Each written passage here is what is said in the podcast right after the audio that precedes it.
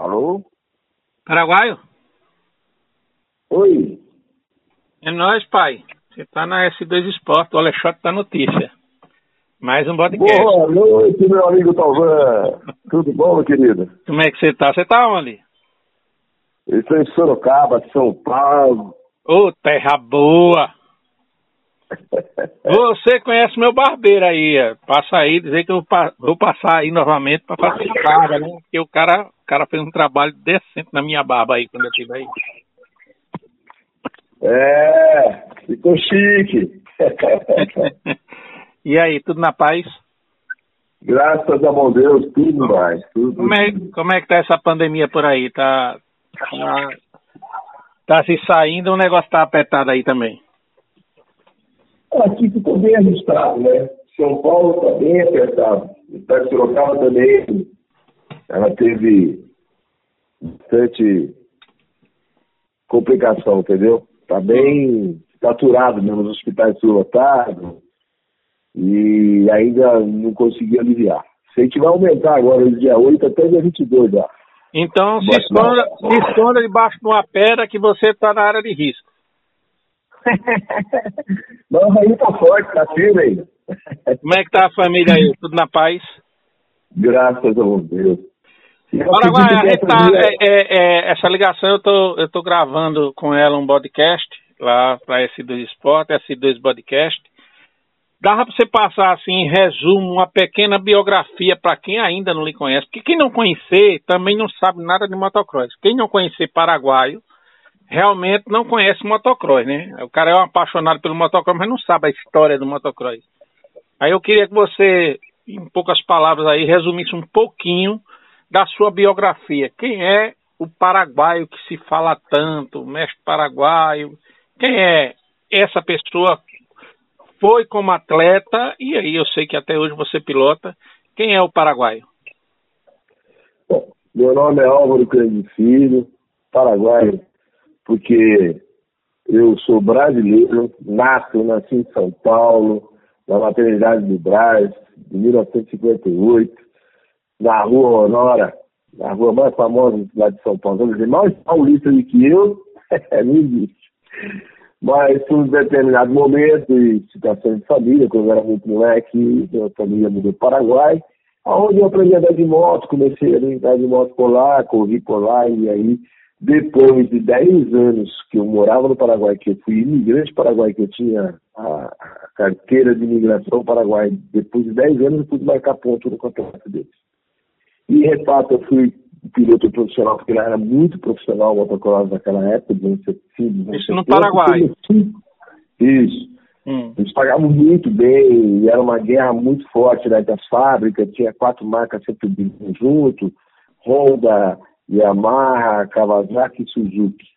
Que bandeira você defendia? Eu defendia Kawasaki. Kawasaki. As verdinhas, as verdinhas.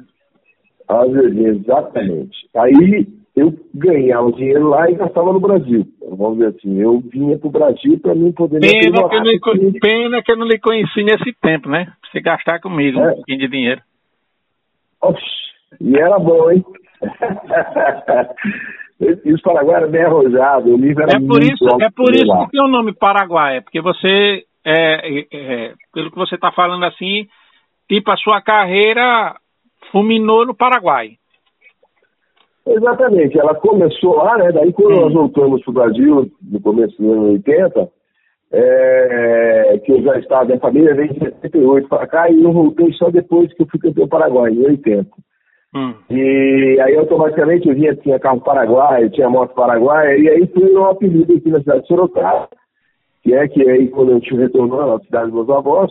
Cidade maravilhosa, eu conheço uma cidade maravilhosa, de grandes amigos aí, gente boa demais, para é, Sorocaba. Exato. E aí Sorocaba me recebeu de braços abertos, né? Fiquei um cidadão sorocabano, me casei, tive filhos, empresa e tal, e assim foi.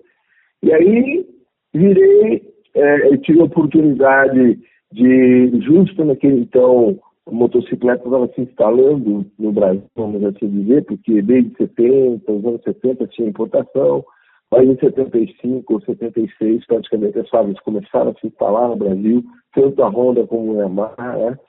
e, e outras que vieram. E automaticamente nós é, pegamos essa onda, época de ouro, vamos assim, que a turma fala, do motocross brasileiro, né? onde tinha grandes empresas patrocinando, todas as petroleiras, todas as tabaqueiras e as fábricas de motocicleta, enfim, é um momento mágico. Você viveu, praticamente... você viveu, você viveu o grande momento de mídia, de, de tudo do motocross brasileiro, né? Vamos dizer assim.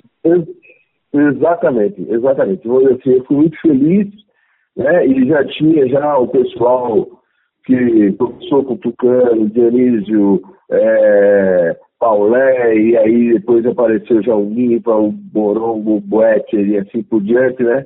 E eles já eram os ídolos, né? eles já davam. Eu, Paraibinha, né? É, Paraibinha já ia depois. É. Depois de mim, inclusive. Ele veio depois de mim. É. É, pouquinho depois ele veio na balada. É, aí o que, que acontece? Quando eu cheguei já tinha três grandes campeões, que era o Mivalor Futuro do Paraná, o Roberto Boetti, que tinha sido. Boetti lá do Goiás. É, uma revelação que ele saiu no ano, já saiu para campeão, é, campeão. Apareceu ontem, foi campeão não sei o quê, depois já foi campeão brasileiro, depois já foi para o Latino, e o Latino já foi para o Mundial. E realmente foi o único piloto brasileiro que fez o Mundial completo. Com o Boetti. Roberto Boetti. E lá em 70 e bolinha. Que ano foi isso aí? Que ano foi, que, que ano foi que o Boeck foi disputou o campeonato mundial Paraguai? Você lembra? Eu acredito que é 77 ah. ou 78, um dos dois ali. Porque ele foi ah. primeiro campeão brasileiro, depois foi campeão latino, e depois do latino já foi para o Mundial. Entendeu? Mas ele, e ele foi com muita condição. Então, ele foi do jeito que tem que ser. E ele teve muitos bons resultados, uma carreira que eu escutei há pouco tempo, eu não sabia que era uma coisa tão linda assim, e é um negócio que fiquei muito admirado e fiquei mais fã ainda dele, né? É lógico que ele me deu muito pau, passado, levei muito pau na cara do Viva, do Boete e do Morongo. Tinha, tinha, tinha, tinha que soltar muita fitinha do óculos atrás dele.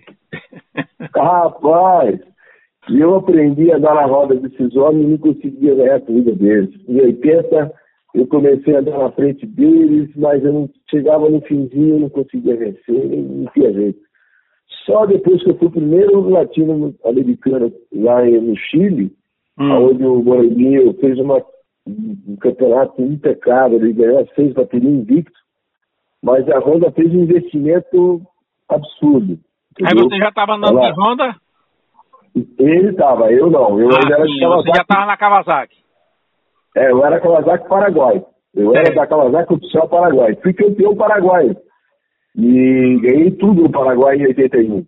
E não consegui ganhar no Brasil. É, eu era até para ter sido campeão paulista, porque podia correr um campeonato de um país e outro podia ser um estadual ou local.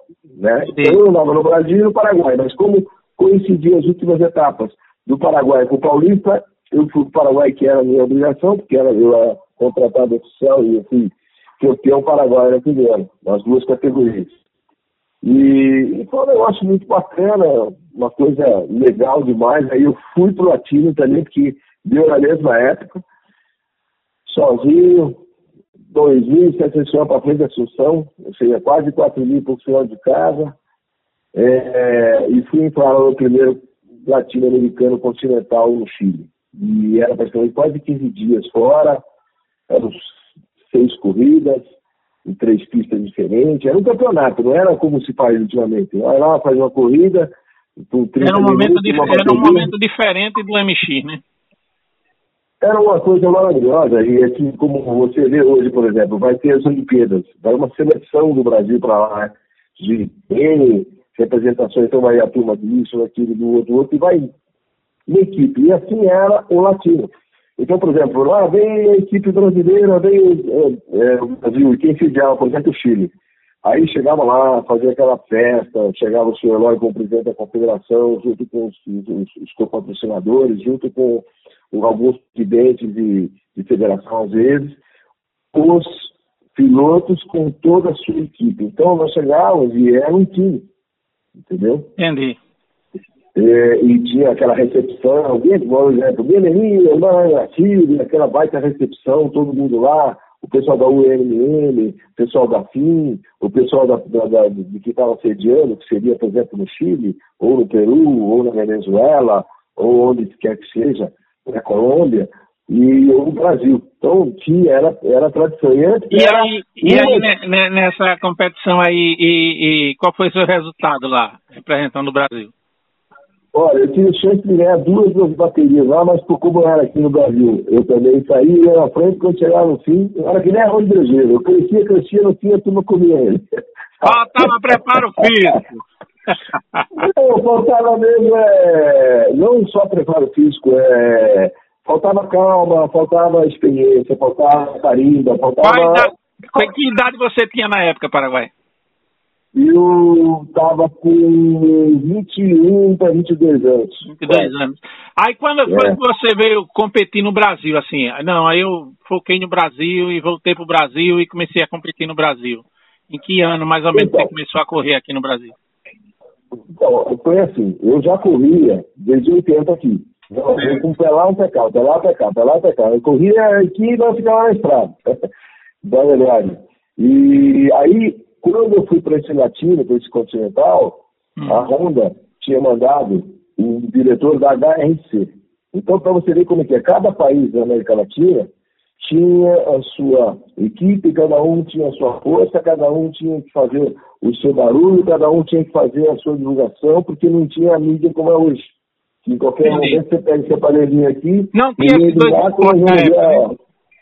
é, é, era totalmente diferente. Você fazer uma ligação telefônica de um país para o outro, demorava, você ligava para a telefonia, demorava mais ou menos duas horas, três horas, às vezes até quatro horas para você falar da América do Sul com o Brasil. É, é, totalmente diferente. Então, quer dizer, e, na época, país... e na época não tinha esses dois esportes, aí era foda para ter é, você tá, no, você tá no céu, filho. Você tá no céu. Antes era tudo que nem índio. Mandava fumaça para dizer as coisas. E não era de fumaça. Enfim. Aí quando eu fui para lá, é, foi um, um, grande investimento da minha vida, muito arrojado, muito maluco da minha parte, é, porque eu fiquei quase 90 dias fora de casa, de Sorocaba. É, eu, eu, já tinha um filho e aí estava para nascer outro. Até que quando dessa confusão toda, eu fiquei 90 dias lá, meu filho nasceu eu cheguei no dia seguinte. 90 dias fora, imagina. O White mordia para Pela competição. Pela uma competição. É. E eu só corrida. Estava em corrida, mas não era minha profissão. Eu era profissional, eu era piloto contratado e ganhava muito bem para correr no Paraná. Então, fiz jus a isso, fui campeão paraguaio, quebrei todos os recordes.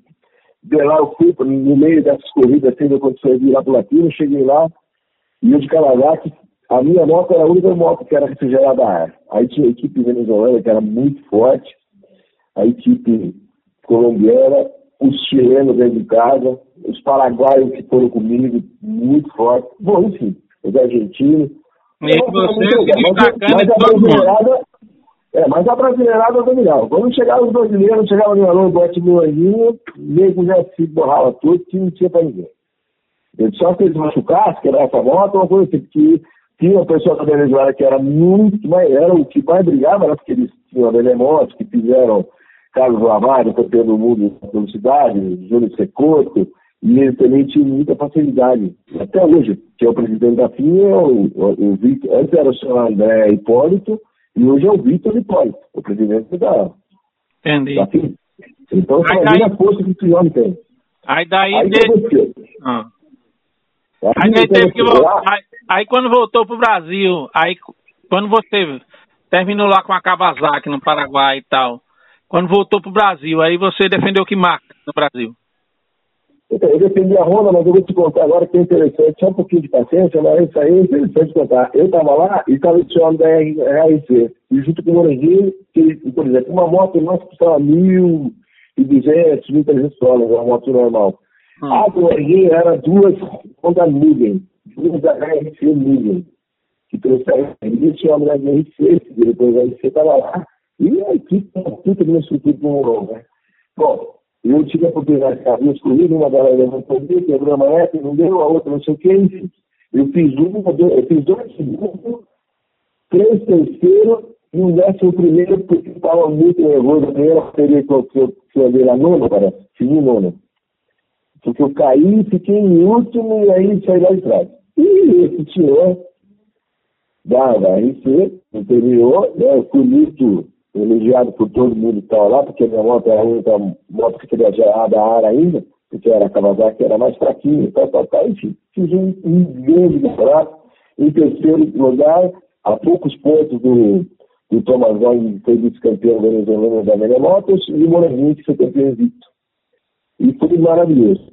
Quando eu chego no Paraguai, que aí tinha duas etapas, que eram as duas últimas finais do Paraguai, eu chego no Paraguai, quem me de cara, eu vejo aquele japonês lá, da HRC, assistindo as corridas no Paraguai.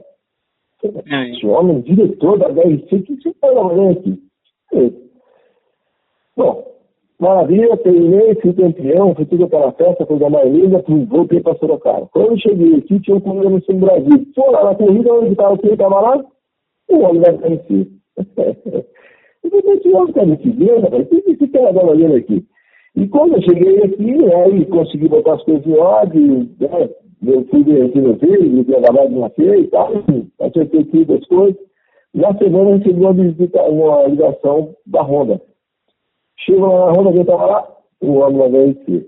E praticamente eu saí de lá contratado pela Honda. Então, ainda não tinha terminado o ano, é, ia inaugurar a concessionária que depois acabou sendo minha concessionária, eu comecei a andar para. Conheci, é, conheci aí Conheci aí em Sorocaba a sua sede aí. Então, quando você voltou para o Brasil, que você andava de Kawasaki, aí você começou a andar de Honda. É, terminei aquele ano ainda de Kawasaki porque a Honda me contratou para o ano seguinte. Que é fim de 81 e inaugurar a concessionária Honda, que era é, Supermotos Constar. Mas assim, como, como, piloto, como piloto no Brasil, aí quando você veio do Paraguai para o Brasil, competir assim, é, focado no Brasil, aí você já foi Honda. Fui Honda, aí fui Honda oficial. Aí depois aí passou um tempo, aí você, você, você teve uma equipe também, né? Sim, aí foi depois, bem bem depois. Depois, lá para os anos 90, quase. Aí qual é a outra marca que você teve no Brasil? Eu tive Suzuki, a equipe Suzuki, né, com J. Toledo, que esses dias até comentaram no grupo que a gente está aí, uma coisa muito legal, e quem comentou foi o próprio João Toledo, foi muito bacana isso. Ele, ah, ele, ele, ele João, o João Toledo, Joãozinho, eu, eu tive com a Suzuki, eu conheço a galera aí, participei muitas coisas com eles. Então foi até legal, foi até um presente assim, né, pra gente que depois de tanto tempo. Eu converso muito de vez em quando com o João Toledo, eu tenho uma amizade muito grande com ele, assim, porque ele era funcionário Honda também, né? E a gente andava com as corridas, é. tudo muito tempo junto, e ele ficava muito perto de mim, a gente se ajudava, e, e ele comigo sempre sozinhão, ele, meus mecânicos sempre davam um apoio para ele, para acertar a moto, isso aqui. Então, enfim, então, temos uma grande amizade, uma grande admiração. Mas assim, trabalho. mas assim, no Brasil, no Brasil, é, competindo aqui no Brasil, conquistou títulos aqui no Brasil, como é que foi a disputa? Assim, esquecendo o Paraguai, esquecendo o Latino, Ibá, você está no Brasil já. Então, Fazendo uma carreira aqui no Brasil. Quais, quais foram as conquistas? Então, em 82 eu já fui campeão paulista e vice-campeão brasileiro. Praticamente não foi o primeiro ano meu, foi muito complicado porque eu peguei os restos de uma moto de escapelinha, com os restos da moto do Moreninho, com não sei o quê, aí demora, porque essa era proibida a importação de moto, demorava para chegar, enfim. Até que ficou equiparada a situação, demorou um pouquinho. Já em 83 e 84 foi um boom no motocross do Brasil, e aí foi onde os três mosqueteiros transformaram nos quatro mosqueteiros e o Eros virou profissional. Quem eram os quatro mosqueteiros da época? Quem eram os quê? Os quatro mosqueteiros, os quatro. Os três que já existiam, ah, que eram os grandes campeões, que era o Roberto Bletcher, ah o Pedro Bernardo Raimundo Moreguinho e ah. o Marlon Bernardo. Eu é, e aí, só fera, pai. Só fera, viu? É, é, e aí eu consegui... Eu tava, eu, tava, eu tava no berço ainda, mas eu já tava escutando essas conversas lá no berço. Ah, rapaz, tá dessa vez que tá mais velho que eu. Ei, ei, ei, mestre, e assim, é, são, você é brasileira, são muitos anos envolvido com motocross, a gente sabe, uma história maravilhosa. Mas assim, quando foi com o Nordeste, você sabe que a gente é aqui do Nordeste, tem uma consideração enorme por você, você tem grandes amigos aqui na região, tem reconhecimento de muita gente. Mas quando foi com o Nordeste, apareceu na sua vida? Olha, ele apareceu nos anos 80. E é. de passagem, ele foi o maior barato que foi assim. E o time estava aparecendo e o Olavo Cruz já era o grande campeão na época. E parece que por alguns motivos de profissionais, assim, o Olavo estava meio que parando, ele ia parar mesmo, queria se dedicar aos negócios, né, porque eram uns negócios muito grandes da família, e o Iltinho estava chegando com tudo. E é.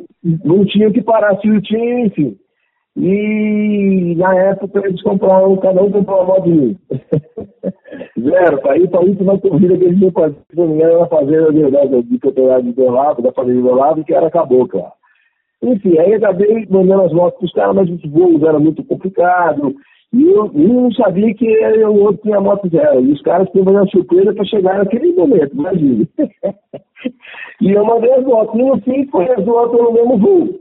E o voo, naquela época, também não chegou. Deu um problema lá que foi avisado que o voo não ia chegar em João Pessoa, ia para lá em Recife.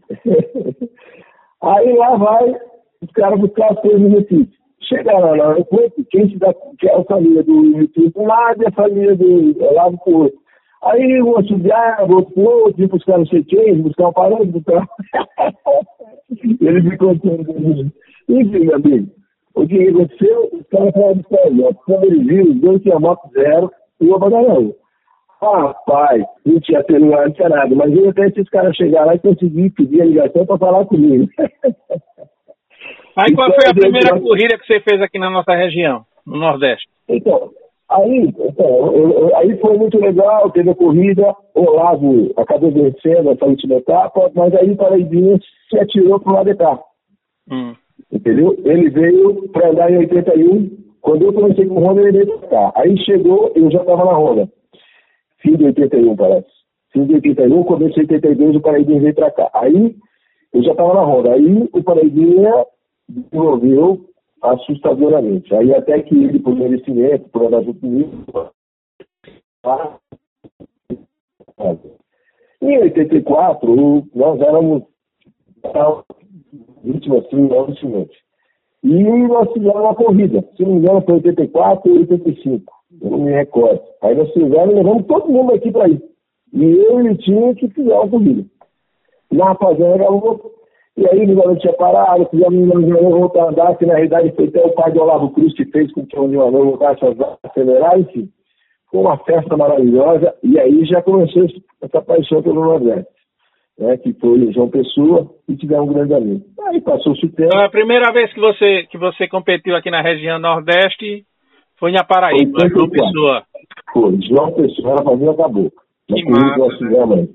Que massa. Foi maravilhoso.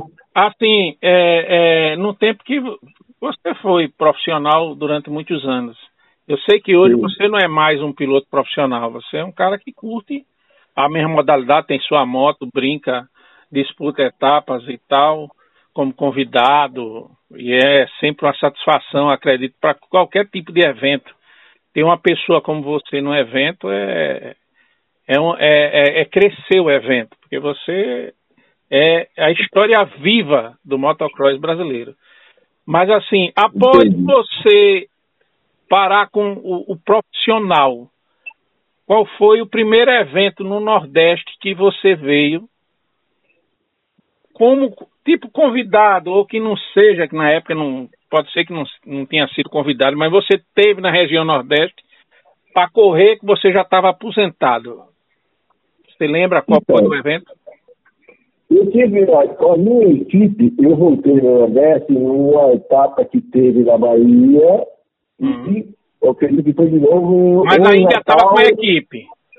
É, a equipe minha, mas era minha. Meus filhos andavam e eu tinha A equipe Suzuka inteira praticamente era minha. Só um que não queria cuidar do Pocoroma, porque eu falei, comigo, comigo, deixa ele com... com Tempo do Pocoroma, Pocoroma era uma, é, era uma figura, era uma figura. É, Mas eu falo assim, quando você, quando você parou com a equipe, parou tudo, ah, eu tô, eu parei com profissional, não sou mais profissional. Eu hoje eu sou um é, cara que gosta de motocross, curto motocross.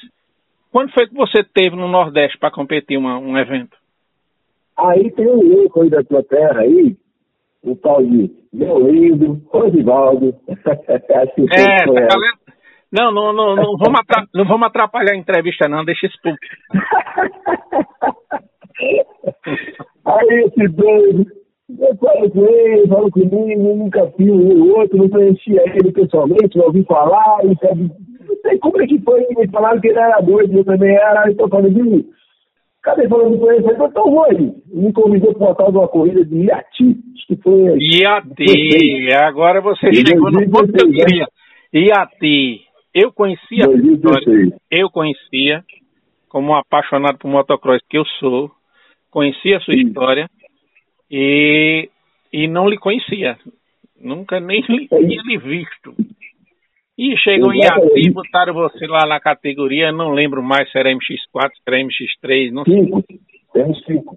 Jogou com o Via 4 3 que é a moto dele e eu com a mesma moto dele. Meu amigo, você largou em último. Aí disse, é, eu pensando, né? Eu tava fazendo a cobertura do evento. Aí eu pensando.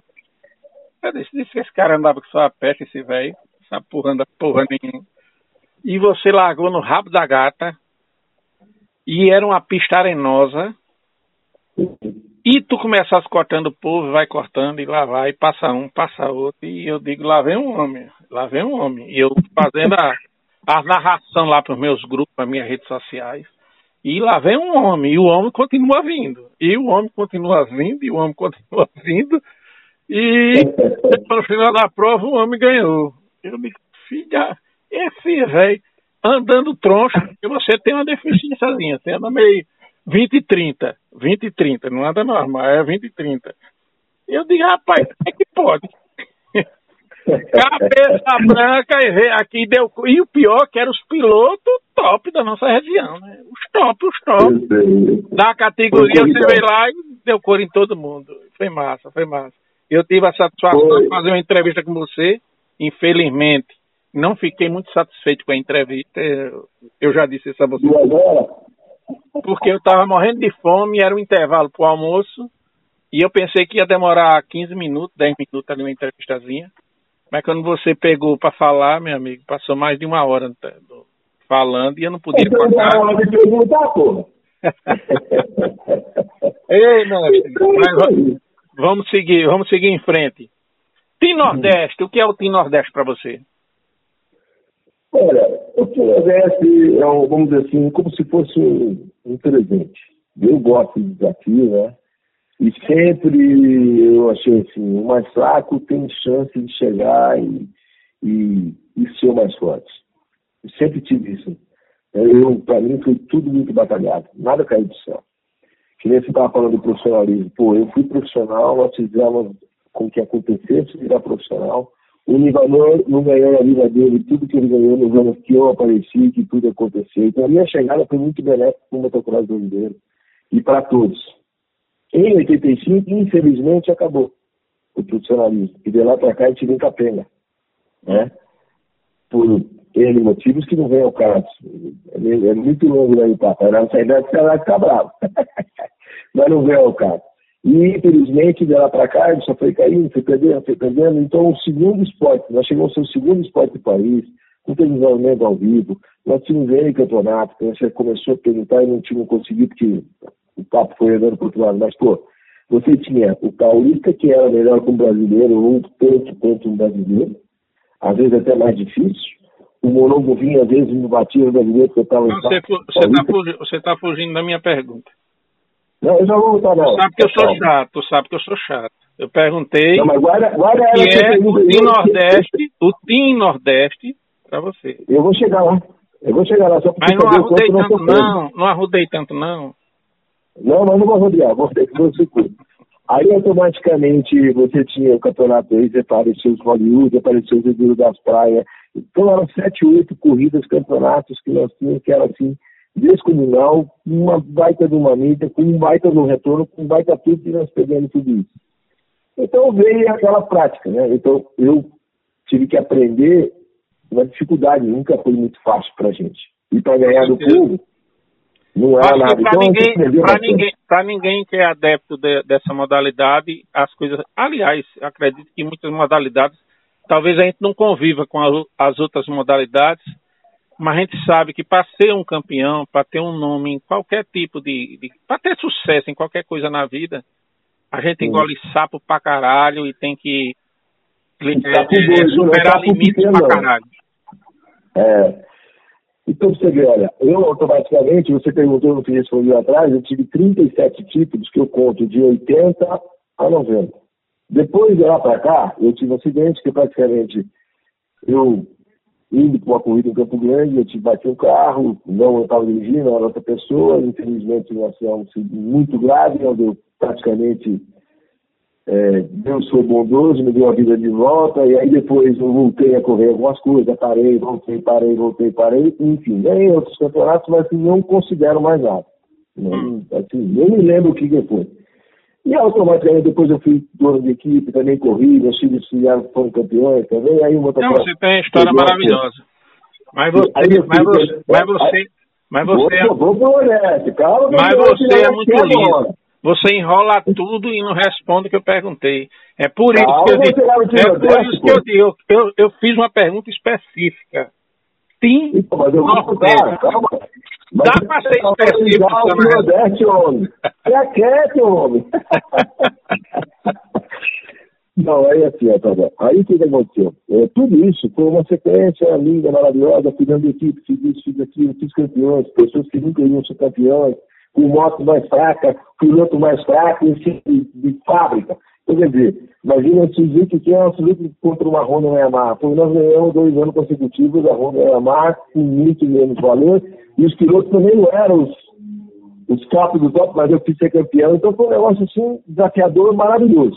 E a gente conseguiu, graças a bom Deus. Porque, você sabe, se Deus não estiver do meu lado, nada seria. Se ele me desse se ele me cuidasse, se ele me abrisse a mente, o coração, e todo mundo assim não ia chegar lá. Beleza. Quando apareceu essa ideia do louco do Roda levar para ir junto com o louco do Dingo Lindo da Bahia, que eu fui conversar Gente viu? Deixar um abraço é... aí pro, pro Dingo, Dingo, um apaixonado por motocross, uma pessoa que soma muito na, na, na, modalidade aqui na nossa região. Um abraço aí Exato. pro Dingo, Salvador, Bahia. Esse é o cara. Isso. Aí que aconteceu? Esses dois outros me levaram para aí. E eu, quando cheguei aqui, eu falei uma coisa que eu tinha uma noção assim que eu estava babando do Nordeste, que eu estava no Nordeste, mas ninguém me conhecia, não sabe se quando eu falo é verdade, é mentira, ou era louco ou bateu a cabeça. Mas eu já tinha dito. Então você veja, de aqui para cá, logo na sequência, é, começamos a conhecer mais, comecei mais vezes, aí depois veio o Tim Nordeste, aí veio o convite do Tiago junto com outra pessoa, que foram os idealizadores. É, é, é a galera aí que está que tá ouvindo a gente, o Tiago Cruz. Tiago Cruz é, é o mentor é, do Nordeste, diretor-geral, é o cara que Sim. fez o Tim Nordeste. Tiago Cruz é de Delmiro Gouveia Lagoas, piloto, empresário, e ele criou essa ideia, e essa ideia ele, com o mesmo juízo, Aí quando comeu meu juiz, eu comecei com o meu juiz do povo e hoje existe o Tim Nordeste que está indo agora para sua terceira temporada, um projeto que parecia falido, né? A cabeça do povo não vai fazer uma etapa, a gente já está indo para a terceira temporada do Campeonato Brasileiro, fazendo Sim. todas as etapas. E o Paraguai Exatamente. faz parte desse projeto que foi criado, tem mentor, tem dono, se chama Tiago Cruz, Delmiro Gouveia, Alagoas. Só especificando, pode continuar. Então, aí você viu, aí o que, aconteceu? Quando eu fui a primeira vez, aí voltei outra vez, voltei um pouquinho mais, aí comecei um pouquinho mais, aí teve o um projeto, aí comecei a levar o Bigão aí para ele se soltar, para ele ver que não é fácil andar aí para ganhar do nordestino no Nordeste. você tem que ser cunhudo, tem que comer um pouco de cuscuz, então não vai dar certo. Vai aí, vai para levar pau, ganhar do nordestino no Nordeste. O tem que comer cuscuz. Se não comer o cuscuz de manhã, né? Não. Tá fudido. Não vai não, não é lá não. e vocês sabem disso. Eu tenho assim colocado que o Nordeste tem um grande propulsor aí, que foi o nosso amigo aí, o Amaral. Quando ele foi, ele é Quem? Quem? Eu não ouvi, Paraguai. O Amaral. O Amaral, Gustavo Amaral. Um abraço também e... para o meu amigo Gustavo Amaral. Fiz um, um podcast com ele, pessoa sensacional. Maravilhoso. Menino, menino, menino do bem. Menino que eu falo, porque eu já estou com mais de 50 já. Então, tem que chamar de menino que eu considero como filho. Mas uma pessoa do bem e que somou muito ao motocross na nossa região. Mas pode continuar, meu velho. Então, é, é isso aí. Então, eu acho assim, quando o Amaral se abdicou aqui de São Paulo e falou, vou ser nordestino, e foi para ir de Malicuia, teve a recepção da família do, do Natan, né, todo mundo, e, e aí esse, essa é, aproximação, esse negócio, foi um negócio muito benéfico para o motocross nordestino da nova fase, vamos falar assim, que teve altos e baixos várias vezes. E essa foi essa nova leva o que mantém o Nordeste hoje aceso e que mudou o nível do Nordeste foi a ida do Amaral do Gustavo para ele. Com a chegada do Nordeste, todo mundo tem aquele tabu, como é que nós vamos para lá, para baixo? Não, que é complicado, é longe para caramba, não é isso. Aí começaram a ver que, pô, eu e Ligão, a gente aqui para ir com as malas e cuia. Então, eu acho que isso aí também, o povo falou, pô, esses dois loucos vendem lá, por que nós não pode ir daqui? E aí começou. Aí quando foi o Nordeste, eu nunca vi tanto nordestino numa largada, né? Viu, mestre? É assim, é assim é, aproveitando esse leque que você abriu de, de uhum. pessoas que colaboraram com a nossa região, eu, eu queria deixar registrado como é um, um é, essa ligação, né, esse podcast é uma coisa que fica gravado, vai ficar para a história. Tem uhum. outras pessoas que também vieram para nossa região e somaram bastante. Eu, eu, eu queria deixar um abraço, um agradecimento aí. Thales Vilardi teve muitas vezes na região Nordeste, ajudou, aliás, é, meu filho entrou no motocross por causa do Thales. Eu quero deixar um uhum. agradecimento. Pessoas que vieram de fora. É, o Hélito Garcia, teve muitas vezes aqui. O Hélito Garcia, o feito um trabalho bonito aí, de respeito no Nordeste. É, Suyan. São, são pessoas que, que, em determinados momentos, foram convidados Sim. a estar na nossa região, vieram, e ao invés de vir, de vir para simplesmente é, é, ganhar corridas ou levar algum dinheiro de volta, porque todos eles têm que vivem disso, são profissionais, eles vieram, a, além disso, eles deixaram uma semente. Uma semente, eles deixaram uma semente. Isso. Agradecer ao Shell, pai do Thales Vilardi. Porra, o cara se tomou muito, com muita gente aqui da região, né? O Hélio, eu tenho o meu chapéu, é, é um, um, menino de ouro, o Hélio Garcia, o Suyan, uhum. saudável uhum. Zanoni, teve aqui, Ibá. E, e, e uma coisa que eu não sei, eu acredito que você concorde, mas a região Nordeste, a gente tem um coração enorme, pô. Todo mundo que chega de fora não é, não é considerado é, inimigo que veio de fora e vai competir com é nós. Tudo, não, é Ele já tinha torcida porque a galera ama a evolução do esporte, que às vezes não acontece em outras regiões, mas aqui pra gente acontece, pô. O cara chegou de fora, o cara não é rejeitado, o cara é amado. E isso eu acho é que é uma coisa diferenciada da nossa região para o restante do país, que fica aí uma dica. Não, não é porque o cara anda muito ou anda pouco, ou porque o cara é de outra região, é de outro país e não sei o quê, que o cara chega aqui e é criticado. Não, quando o cara chega aqui, o cara é admirado e tem seus fãs e tem a sua torcida e não tem como. É respeitado. É respeitado. Essa palavra. Como você chegou legal. aqui, mas você já chegou como lenda, né? Como lenda. Lenda é lenda. Lenda é diferente. Mas você é admirado. Mas aí, o que é que você acha? O que é que você acha é, lá. Eu, eu anotei uma perguntinha aqui, uma perguntinha simples. É porque você enrola demais, mas eu, eu fiz umas coisas bem clarinhas aqui, mas tu é, é complicado falar com tu. O que é que você, o que fazer, o que, que você acha que falta na região? Essa pergunta eu joguei lá na minha rede social, deu muita burocracia durante uma semana, todo mundo falando alguma coisa, mas eu quero saber de uma pessoa experiente como você. O que você acha, na sua opinião, curta e direta, o que você acha que falta para o piloto da região Nordeste pegar sua malinha, botar dentro de um carro e disputar um campeonato como o Campeonato Brasileiro de Motocross que queira ou não para o Brasil é o principal campeonato da, da, da do país, América Latina. É, da América Latina, para chegar lá e disputar de igual para igual com quem tiver lá. O que é que falta para o nosso piloto, para o piloto aqui da região Nordeste? O que é que está faltando? Olha, eu vou falar assim pelo time Nordeste, tá? Hum. E eu acho assim que ele também revolucionou o motocross aí. Todo mundo cresceu, que todo mundo quer tapar os caras que vieram daqui no Brasil. Essa é a grande verdade. E quando ele volta, ele volta melhor, mas aí os outros se esforçam e todo mundo quer comer o fígado dele. Quer carimbar o passaporte do carro. e isso é muito legal. Eu vou, dizer, eu, vou, eu, vou, eu vou dizer um, eu vou dizer um que mais cresceu no primeiro ano, 2019, que eu tiro o chapéu, é meu, meu amigo e irmão, como eu sei que é seu também, Rosivaldo. Rosivaldo, Maria. Sim que não sabe andar de moto. Rosivaldo é aquele piloto que não tem habilidade, mas tem suor, tem vontade, tem garra. O que ele evoluiu em 2019 fazendo campeonato brasileiro, eu acho que toda a carreira de piloto dele, ele não evoluiu, ele, não tinha evoluído 1%. Quando foi brasileiro, ele evoluiu 50%. É verdade. Você falou certo. Você sabe que para mim é meio difícil falar do Rora, porque praticamente. Não, não, é não, não, vocês têm um caso aí, é complicado. Não, não, não. Falar de, falar de coisa íntima é complicado. Vocês têm um caso.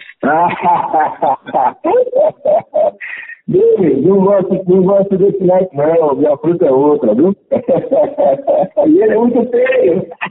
Mas, é um, mas, é um, mas, mas eu acredito, eu acredito assim, não acredito não, eu sei que é é um ser humano maravilhoso. Maravilhoso, tem é. seus defeitos, sua, suas coisas como eu tenho, como você tem, como qualquer ser humano tem, mas é um ser humano de um coração grande. E outra coisa, é um cara muito focado, né, velho? É um cara que, que é. foca muito no. É, que quer. É por exemplo, ele, eu, eu falo, eu gosto do motocross. E ele quase que ele quer gostar mais que eu, mas tá difícil ganhar de mim.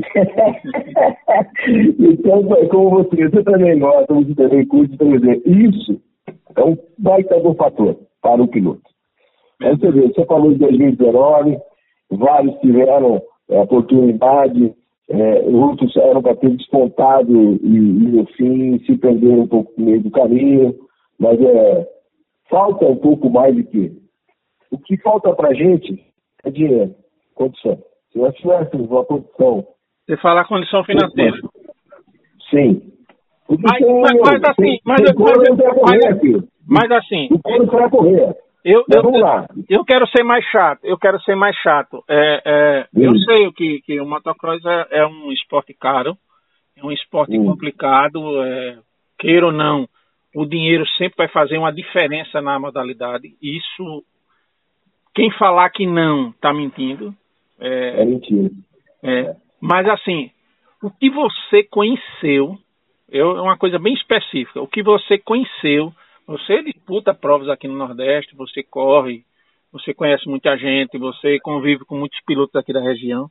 Eu quero saber assim, para você, o que você conheceu da nossa modalidade aqui na região, a nosso tipo de corrida, a nossa coisa, que é diferente, que falta, o que é que falta assim na organização, no, no, estilo de pista, se tem alguma coisa que interfere que o nosso piloto não possa competir de igual para igual, se isso interfere em alguma coisa que a gente possa competir, mesmo com o equipamento que a gente tenha, chega lá e fazer um trabalho bacana no campeonato brasileiro, que a gente colocou como campeonato principal do país.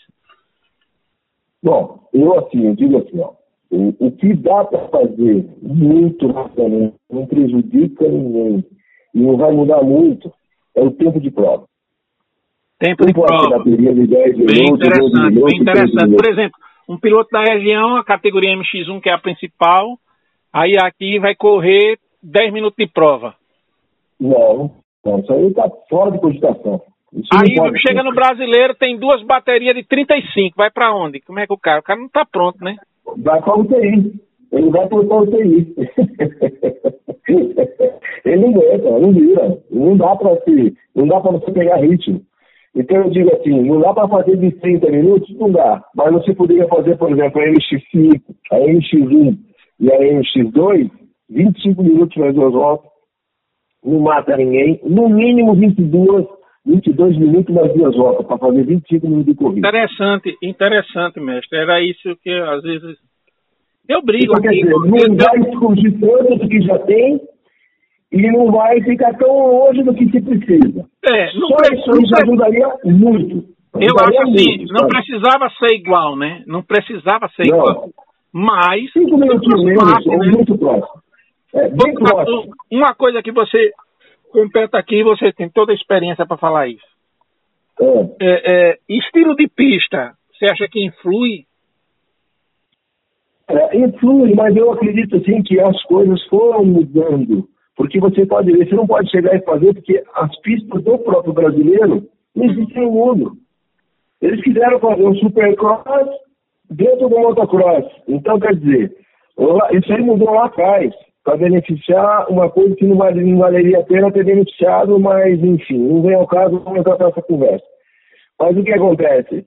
A nossa pista tem pulo de supercross, um atrás do outro, e não tem nada de motocross. E na realidade, se você pegar os pulos que nós temos aqui, não tem nada a ver com o Supercopa de Santa Cidade, vai mais assistir sábado. O que você assistiu no outro fim de semana. Aqui tem é outro, né? Não tem. Eu, quer dizer, vamos lá, tem aquela piada assim, puta, o cara saiu de Portugal foi para a Espanha. Aí o que aconteceu? Ele morou muitos anos na Espanha e não aprendeu a falar espanhol. Porra, ele queria voltar para Portugal, ele esqueceu o português. Porra, então quer dizer, nós estamos da mesma forma, naquela piada que você já viu, algum outro país, alguma coisa assim, mas essa piada você já deve ter escutado ela um dia. Ele não aprendeu inglês e esqueceu português. Ele aprendeu francês e esqueceu o alemão, sei lá o que for. Então, você, você, você, você acha que, que as pistas hoje, elas, a mesma a, a, do Campeonato Brasileiro e tal, elas não espelham o que realmente na, na, na no sangue, né, na, na raiz é motocross, é isso que você está. Não, não tem nada a ver. Se você ver, por exemplo. Para você, vamos, vamos resumir. Vamos, vamos Eu quero resumir as coisas assim. Eu entendo muito o que você fala, você sabe que a gente tem um. um, um... Mas assim, tem gente ouvindo a gente, tem muita uhum. gente, se Deus quiser, ouvindo esse bate-papo nosso. Eu quero que fique Sim. claro para aquela pessoa que, que quer saber da situação. Olha, o motocross o motocross raiz, o que seria? Assim, como seria o olha, correto para ter um motocross raiz? O que seria? Olha, se você vê, por exemplo, as corridas do motocross hoje em dia, né? As hum. verdadeiras corridas de motocross que tem hoje, né? se você pegar Canhole, pegar Helms, pegar o pessoal... Mundial de motocross, você está falando aí mundial... É, uma, motocross que são os campeonatos que a gente acompanha, né? O brasileiro acompanha mundial e acompanha a AMA e acompanha a brasileira. E é, esses campeonatos é, é, então, de outros tem... países praticamente a gente não acompanha. Então, e outra, nós só temos que respeitar uma coisa. Os hum. Estados Unidos é o maior país do mundo, é a pior da nação, é bilionário, é bilionário, é trilhardário, tudo lá dá dinheiro, tudo lá faz isso, faz aquilo, blá, blá, blá.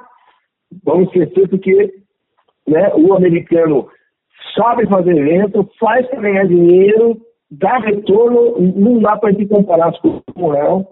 O supercross é, é outro mundo. Outro mundo. É outro, exato, outro mundo. Você vai para a Europa, que seria o ideal. Mas assim, eu... ei, ei, você gosta de fugir. Eu estou perguntando uma coisa muito específica. Tá.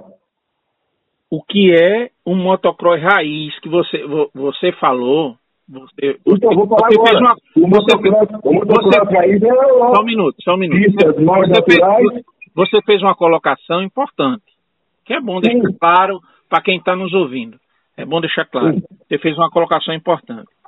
Eu acho que o brasileiro de motocross, ele, ele, é, meio, ele é meio motocross, meio supercross. Eu fiz uma pergunta específica. Esqueça o mundo e eu quero a é. resposta específica. O que seria o motocross na, na raiz, vamos dizer assim, o motocross raiz? O que seria? É, é menos alto? É mais dificuldade na terra? É, é, é, menos curva, é mais velocidade. O, o que seria o motocross raiz? Na sua opinião. Na sua opinião. Eu, eu, também, eu também já estou questionando que a sua opinião pode não ser a certa, mas é a sua opinião de uma lenda que viveu motocross a vida toda. E eu quero deixar isso claro para essas pessoas que estão começando, para um ou outro que é apaixonado por isso, como eu e você é, mas a gente está em fim de carreira. Vamos deixar um, um recadinho para quem está. Eu estou com 62 anos, meu irmão. a minha época foi de 40 anos atrás. Se tu esperar, eu chego. Atrás. Aí era outro papo. Se tu esperar, eu chego, viu? Tá. Mas, ó, deixa eu falar agora. O que que acontece? O motocross raiz é o europeu. Então, se você pegar o Mundial, tem umas pistas que são mais truncadas, mas todas elas a moto desenvolve quarta, desenvolve quinta, tem os pulos, tem os pulos, os pulos mais naturais né, possíveis, subidão, decidão e a dificuldade. E aí você viu que é buraco. A pista lá não tem para ninguém.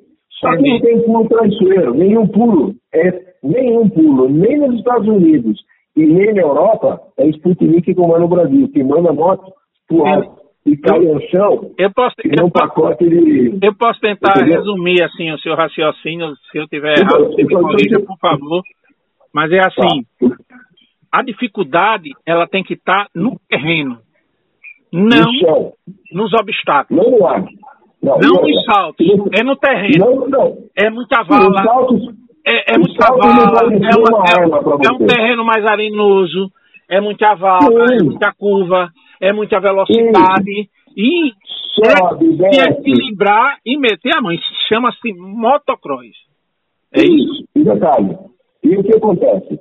Os pulos não podem ser uma arma que você vai lá para se matar. Exemplo. Ou dois ou três, quatro, cinco fazem e o resto não faz. Isso. Não pode. Então, você veja, por exemplo, há dois anos atrás, nós fomos para uma corrida, e uma corrida X machucou em pilotos. Aí nós fomos para Mato Grosso do Sul, Três Lagoas. 11 pilotos, inclusive o nosso grande campeão, Carlos Natan, deixar um abraço aí pro Carlos Natan, pro Alica, pro Arthur, a dona Márcia, né? O pequeno grande família meu amigo Um abração. Um abração. Voltando, viu? Voltando aí com o se Deus quiser. Um abração aí pra galera. Então você veja, os pulos eram reclinados. Quando saiu a primeira bateria para andar lá, eram os caras de 40 ou 50 anos, não 40 anos. Porra, caiu todo mundo num pulo só. O que? Você foi todo mundo pijaminha lá, ficou olhando o pulo, não fizeram nada no pulo, blá blá blá blá. Quando foi para largar três, enquanto eles não baixaram o pulo, não acertaram o pulo, ninguém largou. Quer dizer, a pista estava perigosa. Arrancou 11 negros de fora do campeonato, 11 pessoas. Inclusive o moleque estava liderando daquela moto do step. Nunca mais ninguém andar de moto. Eu estava lá, então, a gente estava lá. Ô, ô Paraguai, então, é assim. É... Deixa eu concluir, peraí, peraí. Pois não, pois não. Fica à vontade, fica à então, vontade. Então, seguinte, eu, é, eu, então, isso não é grau de dificuldade. É, cara, você não pode sair para um pulo você não sabe que diferenciar do outro. Não é, isso aí não é motocross, isso aí é maluquice. E outra, nós temos poucos pilotos, a realidade do Brasil é outra, as motos que nós temos no Brasil são outra. Então não dá você querer falar, ah, quero fazer Estados Unidos. Meu, estamos no luz. Se você pegar, vou te fazer uma pergunta. Você está assistindo todos os anos. São 20 meses que larga lá. Tem nego tonto para largar lá? Não. É a nata da nata de 7 bilhões de seres humanos. Verdade. Meu amigo, nos primeiros 5 minutos, quanto aparece na foto? Depois, só os caras. Os 5. É. Depois dos 5 minutos, quanto aparece na foto? Só os tá. caras. E aí depois Só fica na foto minutos, cara, o resto desaparece. Então, vamos lá, daí vamos lá. Com, 3, com 10 minutos, o que acontece? E quantos levaram volta? Aí, eu te pergunto, Você acha que dá para fazer um brasileiro lá? Nós temos um ano luz de distância. Dá, dá, dá para fazer um brasileiro campeão? Dá, mas olha, nós temos que trabalhar. Que a gente falou, como é que eu vou fazer para tirar o cara do Nordeste para vir para o Brasil e estar bem? Ser profissional. O que nem, por exemplo, você pode pegar o Ró com todo o amor, com tudo que ele tem, por exemplo. O ano passado foi um ano péssimo, um ano tristíssimo para o Ró. Você sabe o quanto me doeu o coração quando eu vi ele lembrando. Então, é, o ano passado... machucou, é. não foi um grande ano para ele. Você sabe? Não, não, não, não, não. O ano passado, assim, do jeito que eu elogiei 2019, eu vou dizer que o ano passado ele foi o pior piloto do Team Nordeste. Você imagina no meu coração. Errou, errou, errou, errou, Vamos deixar claro, deixar claro, claro, Paraguai. Errou, eu estou dizendo que em 2020 você foi o pior piloto do Team Nordeste, viu? Andou porra nenhuma. Agora, 2019 você foi o cara. E eu tirei o Agora eu vou botar uma coisa Quando tem que elogiar, elogia. Quando andou ruim, tem que falar. E assim é. Agora eu vou contar uma coisa pra você, ó. Eu fiquei aí no começo do ano agora. E eu nunca vi o Ron andar tanto, ele melhorar tanto. Não, ele tá bem. Ele, não, não, mestre, esse ano ele tá bem. Eu tive lá com ele, ele não tá bem. A cabeça tá outra. Isso é massa. Vou te é dizer, você tá falando porque o que você viu. Eu tô te falando uma coisa, que eu tô lá com ele há dois anos na pista do aeroporto e eu queria que ele fizesse uns caminhos e eu não conseguia fazer. Nunca ele fez. Nesse último ele fez começou a ficar rápido. Ficou Ei. tão rápido que ele começou a brincar no pulo. Aí ele começou a olhar para trás. Ei, eu vou dizer... a fazer gracinha. Ei, eu não vou dizer, eu não vou dizer, eu não vou dizer, ei, ei, eu não vou dizer para ninguém não. Para ninguém. Sim. Ninguém vai ouvir isso que eu tô falando agora. Mas é. será porque é porque ele mudou de marca de moto, será que foi? Olha. Deixa eu falar. Vamos continuar conversando. Vamos, vamos, não fala nada, bicho. Isso é só nosso. Ninguém vai saber. Mudou a marca de moto, se deu melhor. Cada marca da moto. Será? Será? Ele sabe a minha opinião. Deixa pra lá, deixa pra lá. Deixa pra lá. Ô mestre, ô mestre. Vamos. É, é, vamos botar a fita. É, vamos botar a fita. Então você viu uma pergunta que eu fiz, que foi uma, uma resposta com uma pergunta. Não dá para comparar o nível americano, principalmente você veja que tem 7 bilhões de seres humanos, 3, 4 aparecem na foto, como é na Fórmula 1, como é em outros esportes, e não tem Qualquer que esporte, qualquer esporte. Por exemplo, jogador é. de futebol. Tem uns destaques. Tem uns destaques. Tem o mesmo, mesmo jogando futebol. Tem uns caras que são os caras, acabou, velho. Então, desporto, então, porque se dedicaram. Eu acho que isso é normal. Eu acho que isso é normal. Eu acho que é normal. Sim, mas o cara trabalhou para isso. Exato. Esforçou. Ninguém assim, quer dizer, o Roxen começou uma. Porra, todo mundo, eu sou fã desse cara, queria que ele fosse campeão, quero que ele seja campeão porque ele merece. Pelo vira-volta na vida dele. O que ele fez? Meu, é algo maravilhoso, Roxen. Mas ele perdeu um pouquinho o foco nas últimas três corridas, quatro corridas. Errou. Veja, veja o que está frustrando para ele. Agora que não anda, que está ruim, Pô, se ele ficou a 5, 10 segundos ali dos caras, meu amigo, foi só desconcentração aqui ali. Mé, eu, lhe chamo de mestre, eu lhe chamo de mestre pelo, pela consideração e, e, e, você sabe que eu sou seu fã, né? Tu não gosta de mim, mas eu sou seu fã. Eu sou fã seu. deixa, eu falar, deixa, deixa eu ser bem específico. Eu, eu acredito assim, o cara que tá, o cara que liga um podcast desse em casa, o hum. cara quer coisa objetiva, o cara quer treta quer confusão, o cara quer. Eita, fulano falou isso. E às vezes a gente fica enrolando na conversa e o cara não tem paciência de escutar tudo, tá ligado?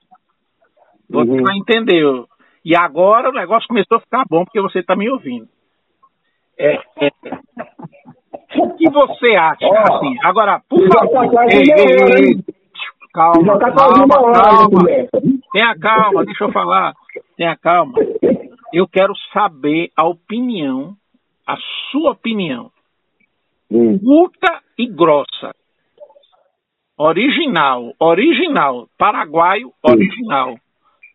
Sua opinião curta e grossa sobre o atual momento do cenário do motocross brasileiro. E aí eu vou, entre aspas, colocar. Eu acho que o cenário do motocross brasileiro se resume, num foco geral, ao Campeonato Brasileiro de Motocross. O que você acha do Campeonato Brasileiro de Motocross? Olha, atual. Eu, atual. O que, que acontece?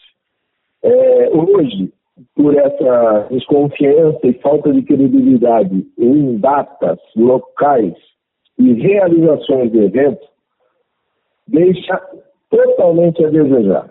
Isso não pode ser assim. É tipo assim, empresa...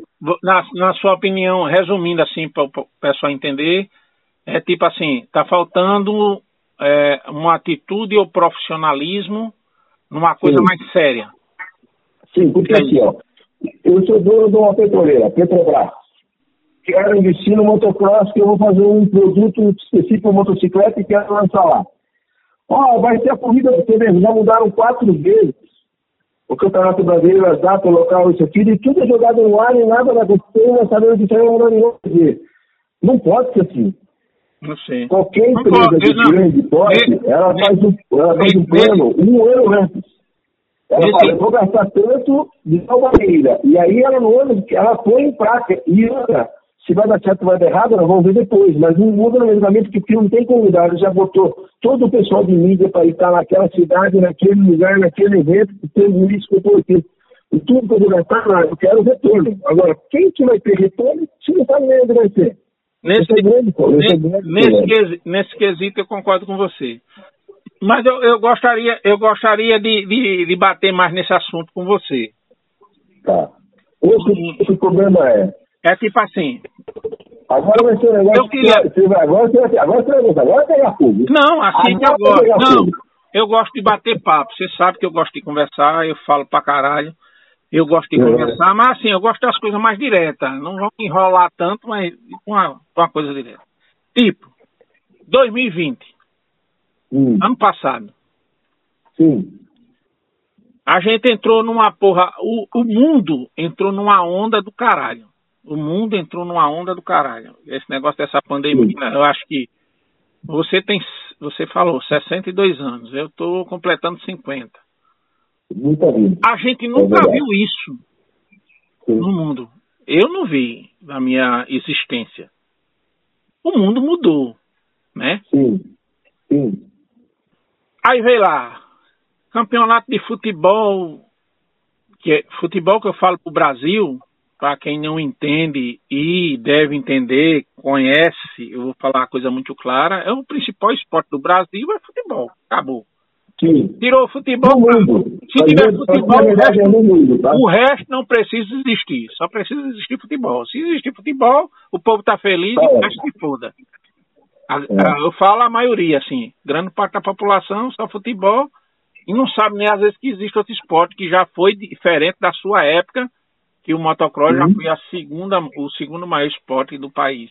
Hoje não é mais. A gente o público, o público nosso é o dobro do futebol do grande clássico. É. A média de público dos grandes clássicos era, o nosso era o dobro. Cada corrida nossa, onde quer que fosse. Pronto. Aí a gente, sabe, a gente, sabe, que o momento é diferente. Isso aí é ciência. Quem não Sim. quiser ver é porque quer criticar, mas é ciência é. A gente sabe que o momento é diferente. Uhum. Então, um momento difícil como foi o ano passado, e a gente conversou sobre isso pessoalmente, eu e você, no momento Sim. difícil que foi o ano passado, a CBM, tão criticada, e eu também tenho críticas à CBM, eu tenho críticas, e, e a gente já conversou sobre isso. Não vamos sim. levar à tona, mas particularmente a gente já conversou. Eu tenho críticas também, sim, algumas sim, coisas. Mas o campeonato brasileiro aconteceu. Né? Só um minutinho. O campeonato brasileiro aconteceu. Sim. Não foi o campeonato da puta que pariu, mas o campeonato aconteceu. E, e quem está nos ouvindo, desculpa as palavras, mas a, eu e Paraguai, a gente está conversando aqui, que nem a gente estivesse conversando e você estivesse sentado num, numa cadeira perto da gente e escutando dois seres humanos que entendem de um assunto conversando de forma normal. Isso aqui não tem nada editado, não tem mimimi, não tem para passar só a informação que quer passar, não. Aqui a gente está passando o que eu vejo no esporte e, e um mestre.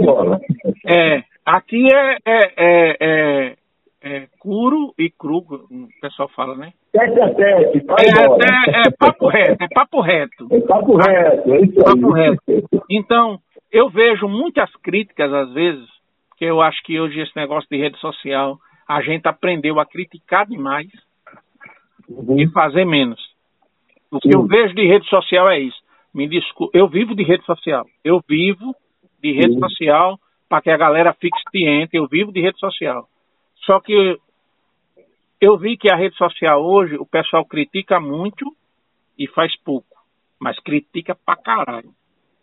É. Então, eu vi que o ano passado, eu, eu, eu, Talvan Teixeira, S2 Sport, tiro o chapéu para a CBM por ter realizado o Campeonato Brasileiro.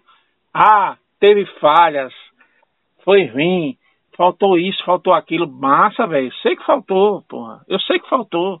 2019 Mas eu acho que ela foi muito feliz. Sabe? 2019, feliz 2019, 2019, mestre. Eu tenho crítica pra caralho pra fazer. 2019. Como fiz é você. É seguinte, ó, Ei, só um minutinho, só um minutinho. Fazer... Só um minutinho pra terminar o raciocínio. Só um minutinho. 2019 eu fiz críticas pra caralho que você sabe que eu fiz. Que eu conversava Sim. com você. Faltou isso na etapa, faltou aquilo na outra etapa, eu meti a boca. 2020, velho. Ei, 2020 tem que tirar o chapéu para a CBM, velho. Em então, São Paulo você é paulista, você é paulista, você é paulista, você sabe.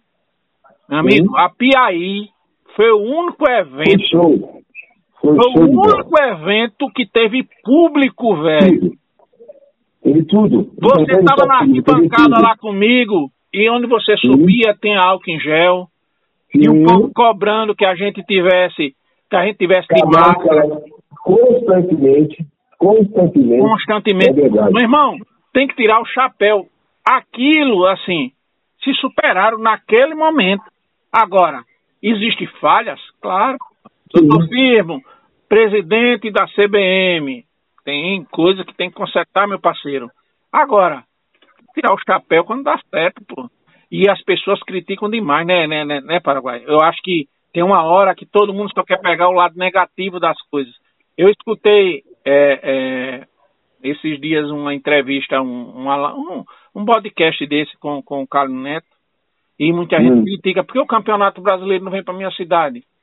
Já perguntou alguém da cidade se alguém convidou a CBM para fazer a etapa na cidade?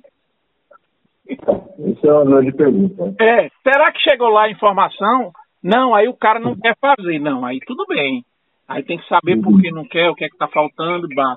Mas será que você soube dessa, desses bastidores do que está acontecendo?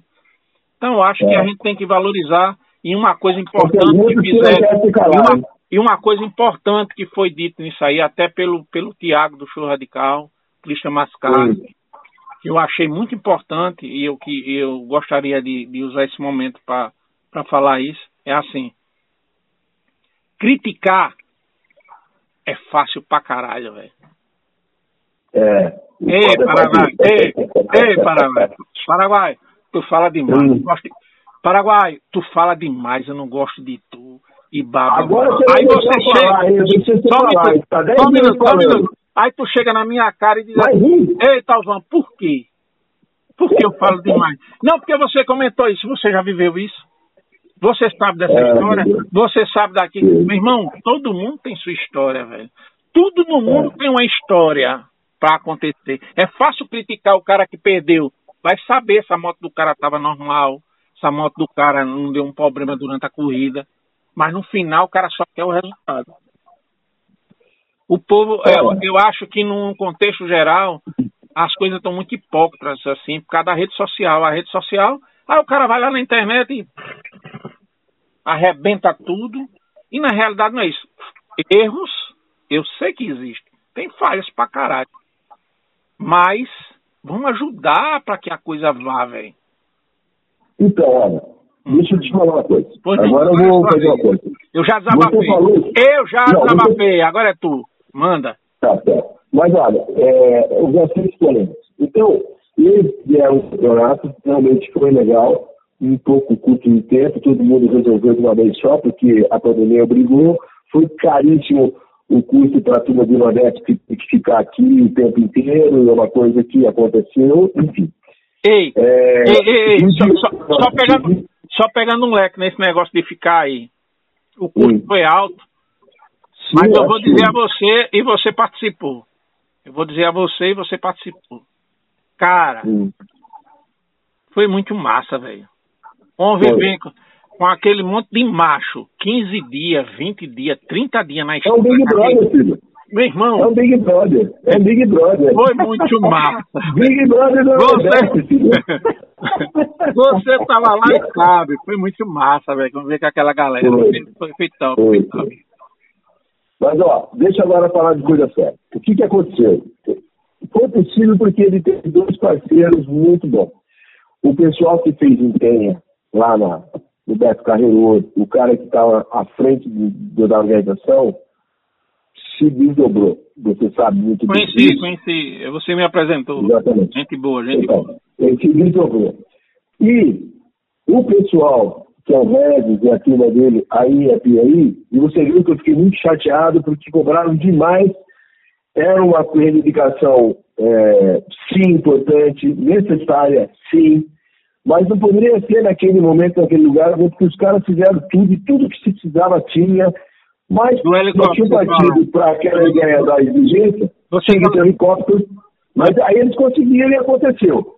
Então, o pessoal fez por merecer, mas ele teve. Por que, que aconteceu? Pelos parceiros que eles arrumaram. Então, quer dizer, o cara que fez lá em Santa Catarina e o cara que fez aqui em Apiaí, hum. os caras eram cuido. Por isso que o negócio foi maravilhoso e tem que ter o chapéu mesmo. Não vamos tirar o mérito da CBN, não, também. Mas vamos lá. Exemplo, nós estamos falando de pista e o que, que pode acontecer. Então, o que, que acontece com o Brasil? Os caras querem fazer isso, querem fazer aquilo, querem fazer. Por um lado, eles querem fazer do jeito americano. E não sai nem americano nem europeu. Sai uma merda brasileira. Só que nós somos muito menos pilotos do que tem lá, e muito menos dinheiro que existe lá. E não podemos quebrar ninguém, porque não faz falta. Pelo amor de Deus, principalmente o nego da ponta. Quanto não faz falta o Platã, no porra das comidas do Nordeste? Quanto não faz falta ele aqui? Vamos lá, gente. Eu estou aí babando o ovo do Natan, não. não. Mas ninguém tem que tirar o chapéu, velho. O cara saiu do nada, virou bicampeão, foi de graça. Quantos eles se esforçaram, quantos quilômetros eles fizeram, quantas não. viagens eles fizeram, como é que foi isso? Gente, não, alguém perguntou isso não, dia? Não, não existe, é, não existe campeão sem esforço. A gente sabe. Eu, porra, ganhou, meu irmão, o cara tava disputando com o mundo. São vários. Se o cara é campeão, tem que tirar o chapéu. Seja categoria. Agora entenda, agora entenda por exemplo, tanto o Roberto Carreiro como em Apiaí, mas tinha tudo mal feito, mal projetado. Tanto que nós temos um valor hoje no ensino, que aconteceu um acidente, um incidente, e, hoje custou caro para o nosso amigo lá. Que Diego, sabe que é Diego, Diego, Diego, Diego. Julião, um abraço, meu irmão. Um abraço, Jesus sempre lhe acompanhe, parceiro. Meu então, amigo, é uma, é uma luz para muitas pessoas o Diego hoje. Sim. Um abração. Sim. E tá dando a volta por cima, tá na bicicleta e eu vou lá assistir esse homem, viu? o Diego, não, vou te assistir, viu? Bom, o que, que eu quero te dizer? É, então são coisas que não dá. Ei, Paraguai, ei, Paraguai, Paraguai, Paraguai, Paraguai, Paraguai, só um minuto. Eu, eu, eu, eu sou polêmico e você gosta de ser também. Assim, você acha, você acha, eu quero uma opinião sua, agora tem arrudeio, curto e direta, curto e direta. Tá. O acidente do Diego, houve um problema com o circuito ou, ou foi uma fatalidade normal que pode acontecer no esporte? O pulo era reclinado, estava projetando errado. E Entendi. quando bateu no chão, a moto, o pulo estava projetado errado, ele estava com o ângulo errado, estava mandando errado, então, e quando então, bateu na repetição, ela reclinava. Então, então na, ela... sua, na sua opinião, houve um problema com o circuito o acidente do Diego? Modelo, no Natan e outros tantos que eu vi por aí, que eu estou há três anos andando com vocês em todos os brasileiros. Entendi. Massa, massa. Eu nunca falei, mas eu tô falando que tá Não, tem que falar. Eu falei pra você que era pauleira. Eu falei pra você. Então, então vamos lá. Então eu vou continuar. Olha, Aí, não, que nós temos que se preparar, que nós temos que ficar isso, nós temos que nós temos que fazer um negócio mais difícil que meu. Ser difícil não é na bunda da ponta da faca, e nem com de cabeça na, na, na, espada. Cara, você tem que ir lá e andar, tem que fazer, tem que saber trabalhar a moto, fazer isso aqui, desenvolver, papapá, mas meu, não pode vir com um negócio que é traiçoeiro, que a moto vai que nem um Sputnik pro céu, e quando ela cai no chão parece um pacote de bosta, não tem suspensão, não tem braço, não tem nada que funcione. E você pode ver que mesmo no pulo lá que nós estávamos lá, bem na nossa frente, o Paquito estava lá no pulo, pô, será que ele não viu que todas as motos batiam e repingavam no pulo, na mesa que ele estava, na mesa da chegada? Será que ele não viu? Em, em, em dois dias, em dois, dois fins de semana, a moto do cantor repingava, a moto da roda repingava, a moto da coisa repingava, todas as motos repingavam. Pelo amor de Deus, o que você acha que é aquilo?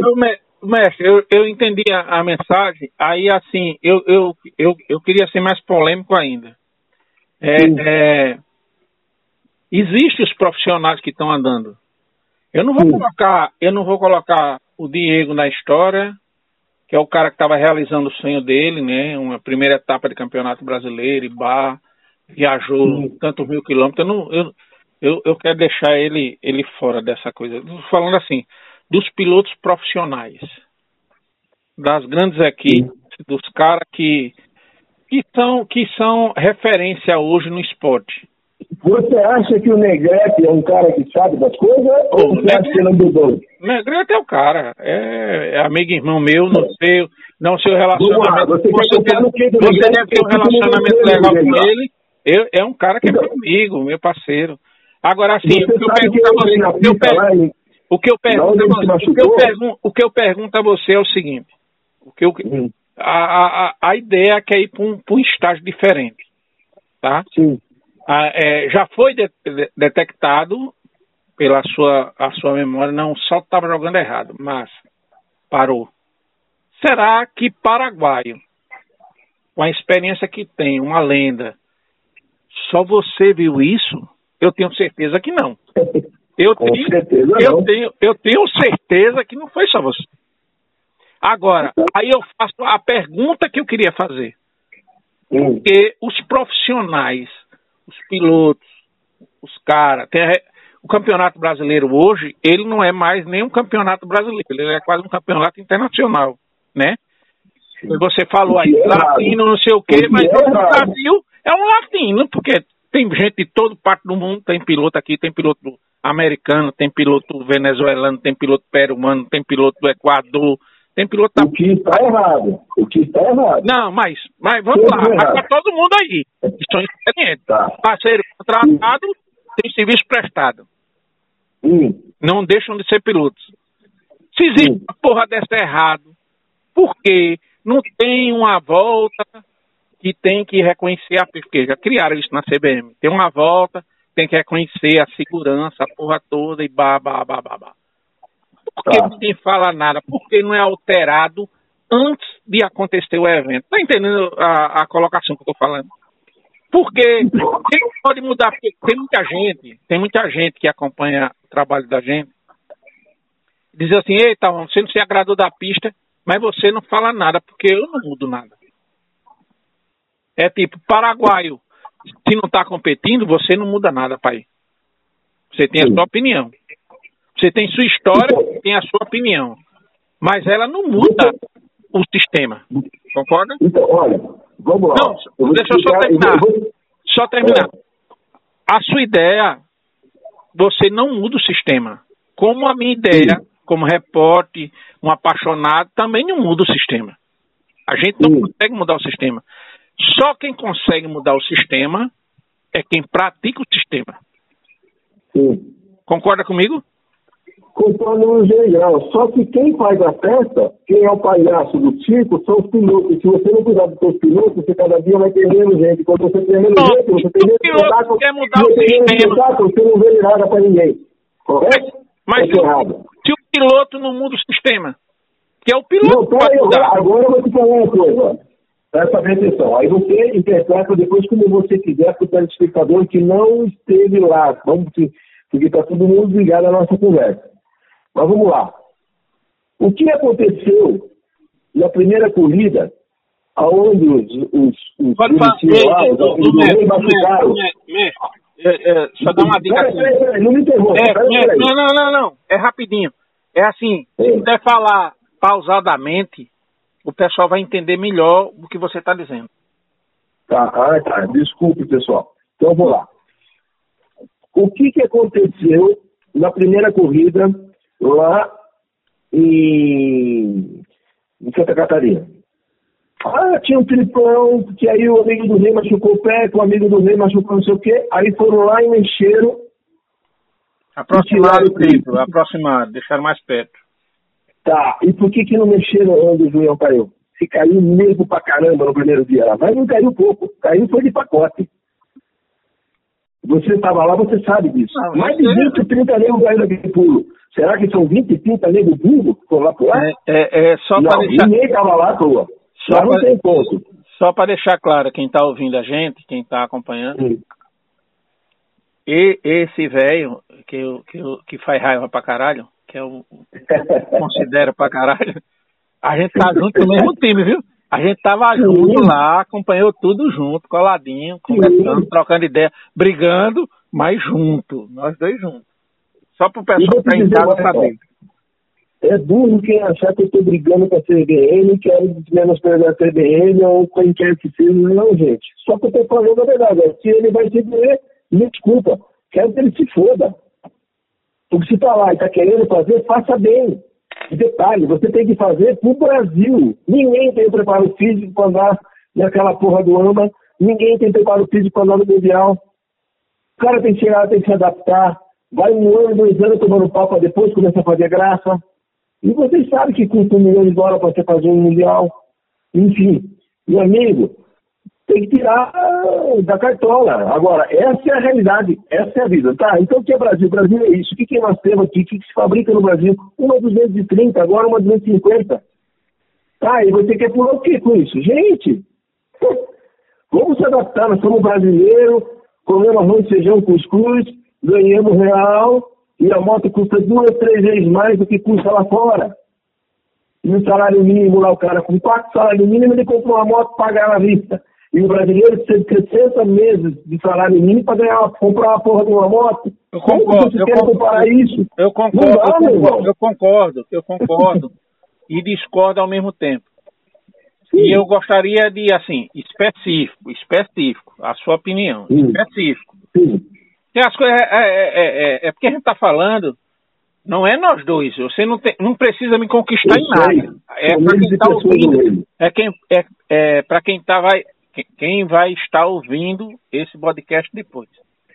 Sim. Tipo, motocross é um esporte do Sim. mundo todo, né? Sim.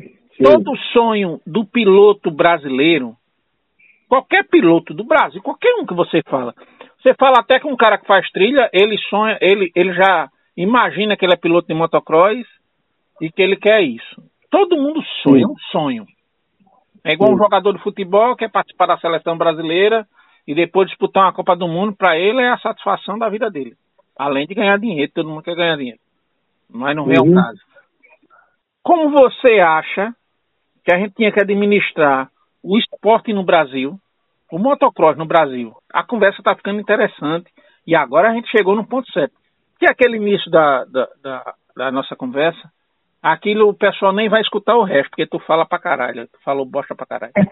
Quer contar a história do Olha, tempo do? O cara, escute, escute, o cara não era nem nascido, tu já tava falando de 80, de 70, de 70, o cara nasceu em 90, aí o cara quer saber de porra de 70.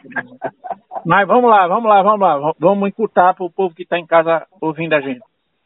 Como você acha, como, o que você acha, o que você, com a sua experiência, com a vivência que você tem.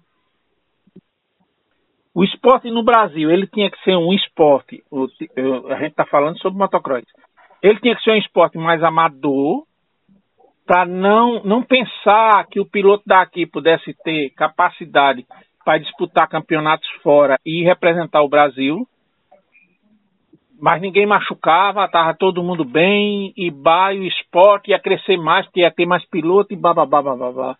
Ou a gente tem que criar uma, um nível de dificuldade, que eu escutei muito isso da boca do Balbi, quando o Balbi foi pro, pro, pro, pro Mundial, o Balbi voltou. Eu falo do Balbi porque eu acompanhei a carreira, né, da, da minha época, assim. Eu acompanhei muito. E ele dizia que as Sim. pistas do Campeonato Brasileiro eram muito fáceis e tal. Então, Sim. correndo aqui, quando chegava para correr lá fora, com a dificuldade que tinha, com os obstáculos que tinha, um nível de, de, de pista, isso fazia mal. E, demorava a se adaptar. O que é que você acha? A gente tem que preparar o piloto aqui ou o piloto que quer seguir uma, o brasileiro que quer seguir uma carreira internacional ele tem que. A, a, aqui é boa vida, vai todo mundo correr, vai todo mundo ficar de boa. Se você quer seguir uma carreira internacional, arruma o dinheiro, paga lá para fora e faça a carreira lá fora, porque aqui não vai preparar você para você chegar lá fora. Olha, Entendeu? Curto coisa, e grosso, curto e grosso. Olha, primeira coisa, nós somos Lembra aquela piadinha das minhas que era, quem é você? Eu sou você amanhã.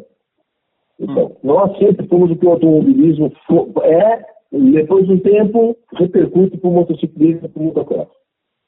Então, O Brasil dominou 20 anos ou mais a Fórmula 1. O cara é. andava no kart, subia no kart, subia para a Fórmula V, ia para um carro não sei o quê, daí pegava um patrocínio e ia para fora andar na equipe na Europa, já montava na equipe do outro, do outro, já montava na 2, já saía com a superlicença ia para campeão mundial da Fórmula 1. Beleza. O que ele tem que levar daqui para lá? Dinheiro. Ponto. Aonde ele vai aprender? Lá. Ah, o meu objetivo é andar no Mundial. Quer andar no Mundial? Você vai lá para fora. Você vai pegar um cara que vai nadar para ir para uma coisa, ele nem precisa de dinheiro. Sair aqui e tal, ele está treinando tudo lá fora. Então, então, tá? quem vai correr, então, mestre, então, mestre, mestre, mestre, mestre, mestre, resumindo assim, não adianta a gente aumentar o nosso nível de pista, a puta que pariu lá, o top dos tops. Isso. Não é esse o caminho. E não é isso é não vai levar que o nosso piloto aumente de nível, né? Não. E isso vai machucar e vai diminuir. O nosso Isso, esporte. a possibilidade de ter alguém para ir para lá. Exatamente, acabei de responder, exatamente. Então, está ah, bem respondida. Não, e ei. todos os esportes do mundo, todos os esportes que nós temos, que nós, somos, nós somos campeões, muita coisa do mundo hoje. Muita coisa do mundo nós somos campeão, que nunca fomos. Se você pegar o Vanessa, oh, o tênis, é o, o, o, um cara de argola no mundo. É. O cara é campeão do mundo há quantos anos? A Daiane dos Santos, entendeu? Todo mundo saindo daqui. Gustavo, no tênis, porra, o Gustavo, o Gustavo Kitt. O Sim, cara agora do sul, lá do Rio Grande do Norte, na terra do nosso amigo Magão. Alô, Magrão, um abraço, meu irmão. Então, então você viu que esse caminho não teve isso. Nem Fórmula 1, não sei, não, por que, que no motocross ser diferente? Então, a primeira coisa, nós temos que ser patriota, brasileiro. Se não tivesse dinheiro jogando para a gente, nós podemos se preocupar em ajudar o povo de fora. Agora, vamos lá. As pistas, os caras querem fazer desse jeito maluco. Beleza. Querem copiar tudo nos Estados Unidos. Vamos falar que hoje a conferência do mundo para brasileiro é Estados Unidos. A Europa nunca interessou. Ponto. Aí vamos lá. Vocês acompanharam muito o ano passado do nosso grande piloto, que infelizmente acabou se machucando. Que estava andando lá fora, que terminou entre os 10. Aí vai ser contratado. Ele era mais rápido, um desse mundo, e eu cheguei a falar até para você. Se tiver um americano, um desse mundo dele, vamos contratar um americano e vamos meter o pé na bunda dele. Ah, fala devagar, você fala muito rápido. Você está pior que nordestino. Fala devagar tá. para o povo te ouvir. Então, eu falei com você que o Enzo, se tivesse um americano a um segundo dele, ou um segundo e pouco, os caras iam contratar o americano. E se for do Enzo. Verdade, verdade, eu lembro, eu lembro disso. Então, por quê? Os caras são bairristas, defendem. Então vamos lá, o Brasil, na merda que tá, fudido. Tudo bem, podemos ajudar o outro povo? Maravilha, mas hoje nós não conseguimos. Vamos te ajudar. Vamos botar a coisa de pé. Se tiver sobrando milho para nós, se tiver sobrando dinheiro, se tiver sobrando, nós podemos ajudar a investir. Agora, você deixar de investir a tua própria, do teu próprio sangue, do teu próprio povo, para beneficiar os outros, vamos lá. Então, então em resumo, então, então, em resumo, assim, é, é, em resumo, tá? É. Vamos resumir para o povo de casa ficar entendendo a, a, o nosso bate-papo. tá muito saudável, graças a Deus. Eu tô tá. com a minha. só para explicar assim, eu tô com a minha janta aqui. Tô olhando para ela, não jantei ainda não, viu? Aí tô olhando para ela, mas você não me deixa jantar, porque já tá com uma hora e meia que eu tô falando com você. Porque no início é, você enrolou. Ei, no início você enrolou muito. Aí eu queria cortar, mas assim, eu disse, se eu cortar agora, eu desligo o telefone e a gente não tem podcast.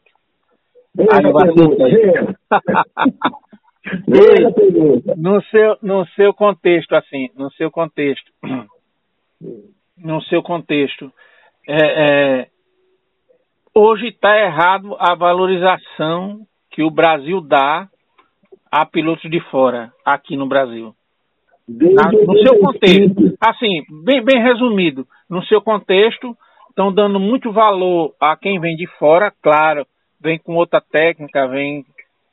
Talvez venha superior ao nosso piloto pelo nível de pista, pelo nível de. Lá ele começou com 5 anos de idade a andar de moto e sempre competiu como profissional desde novinho. E aqui no Brasil as coisas começam mais tarde. Aí o cara vem, é fácil assumir a liderança aqui, né? Aí isso para você tá errado. Está errado em dois motivos. Primeiro, vamos lá.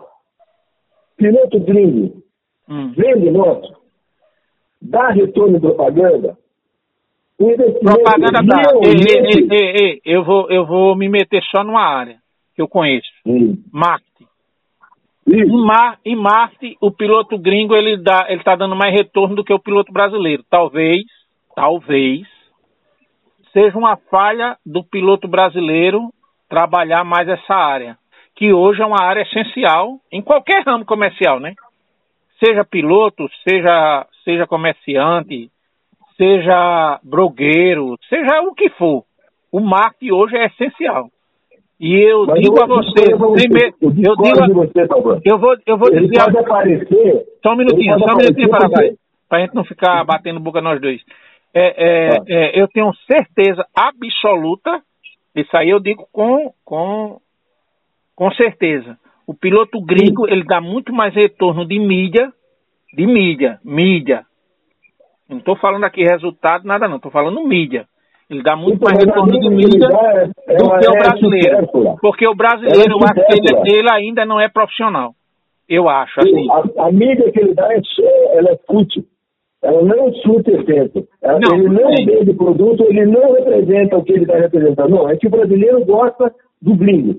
Tudo é em inglês, tudo é não sei o quê, tudo é não sei o quê. Você pode ver que tudo nós somos americanizando. Paraguai. E Paraguai. Não escuta, escuta. O cara não quer dar, não quer dar valor Fala devagar. arroz e feijão. Devagar, fale. Oh, então, o, cara não quer dar, o cara não quer dar valor para o arroz e feijão. E não adianta. Temos que ser bairrista. Sim, gostamos. Ah, puta que pariu. É bom demais o gringo, ah, ele vende muito. Ah, é verdade? É. Será? Bom, então vamos para o seguinte.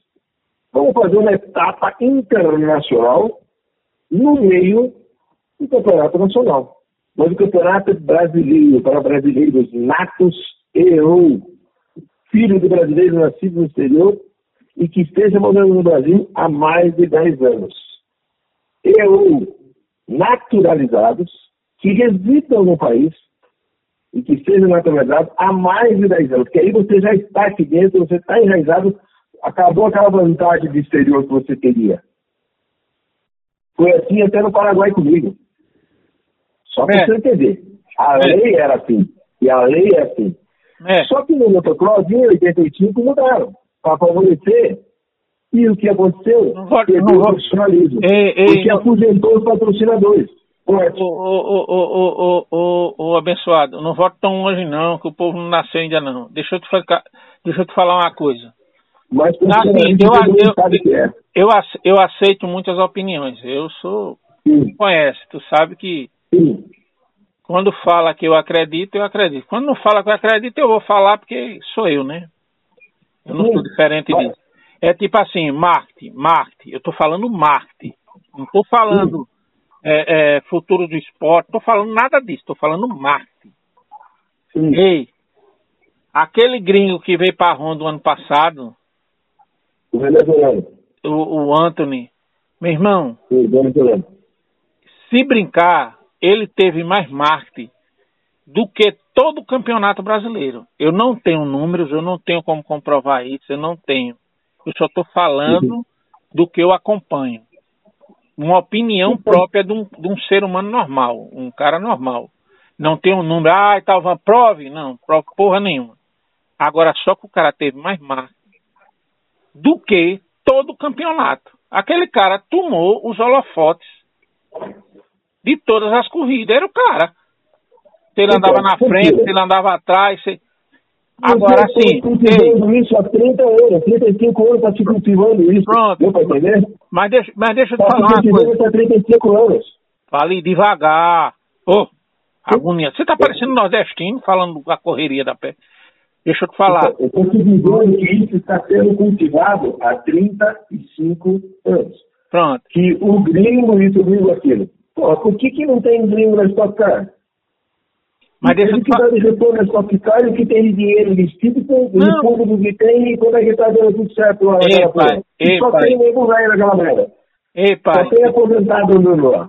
Como é ei, é que eles fizeram fazer aquele nosso virador desse? Ei, pai, é, é assim, eu não estou discordando do seu raciocínio, só para você entender. Eu não estou discordando. Sim, eu, só tô, eu só estou colocando uma interrogação que é assim. O cara veio lá de fora, só que o cara Sim. trabalha muito o marketing pessoal dele. Vê se você vai entender. Quem trabalha é o patrocinador que trabalhou. É, ele trabalha.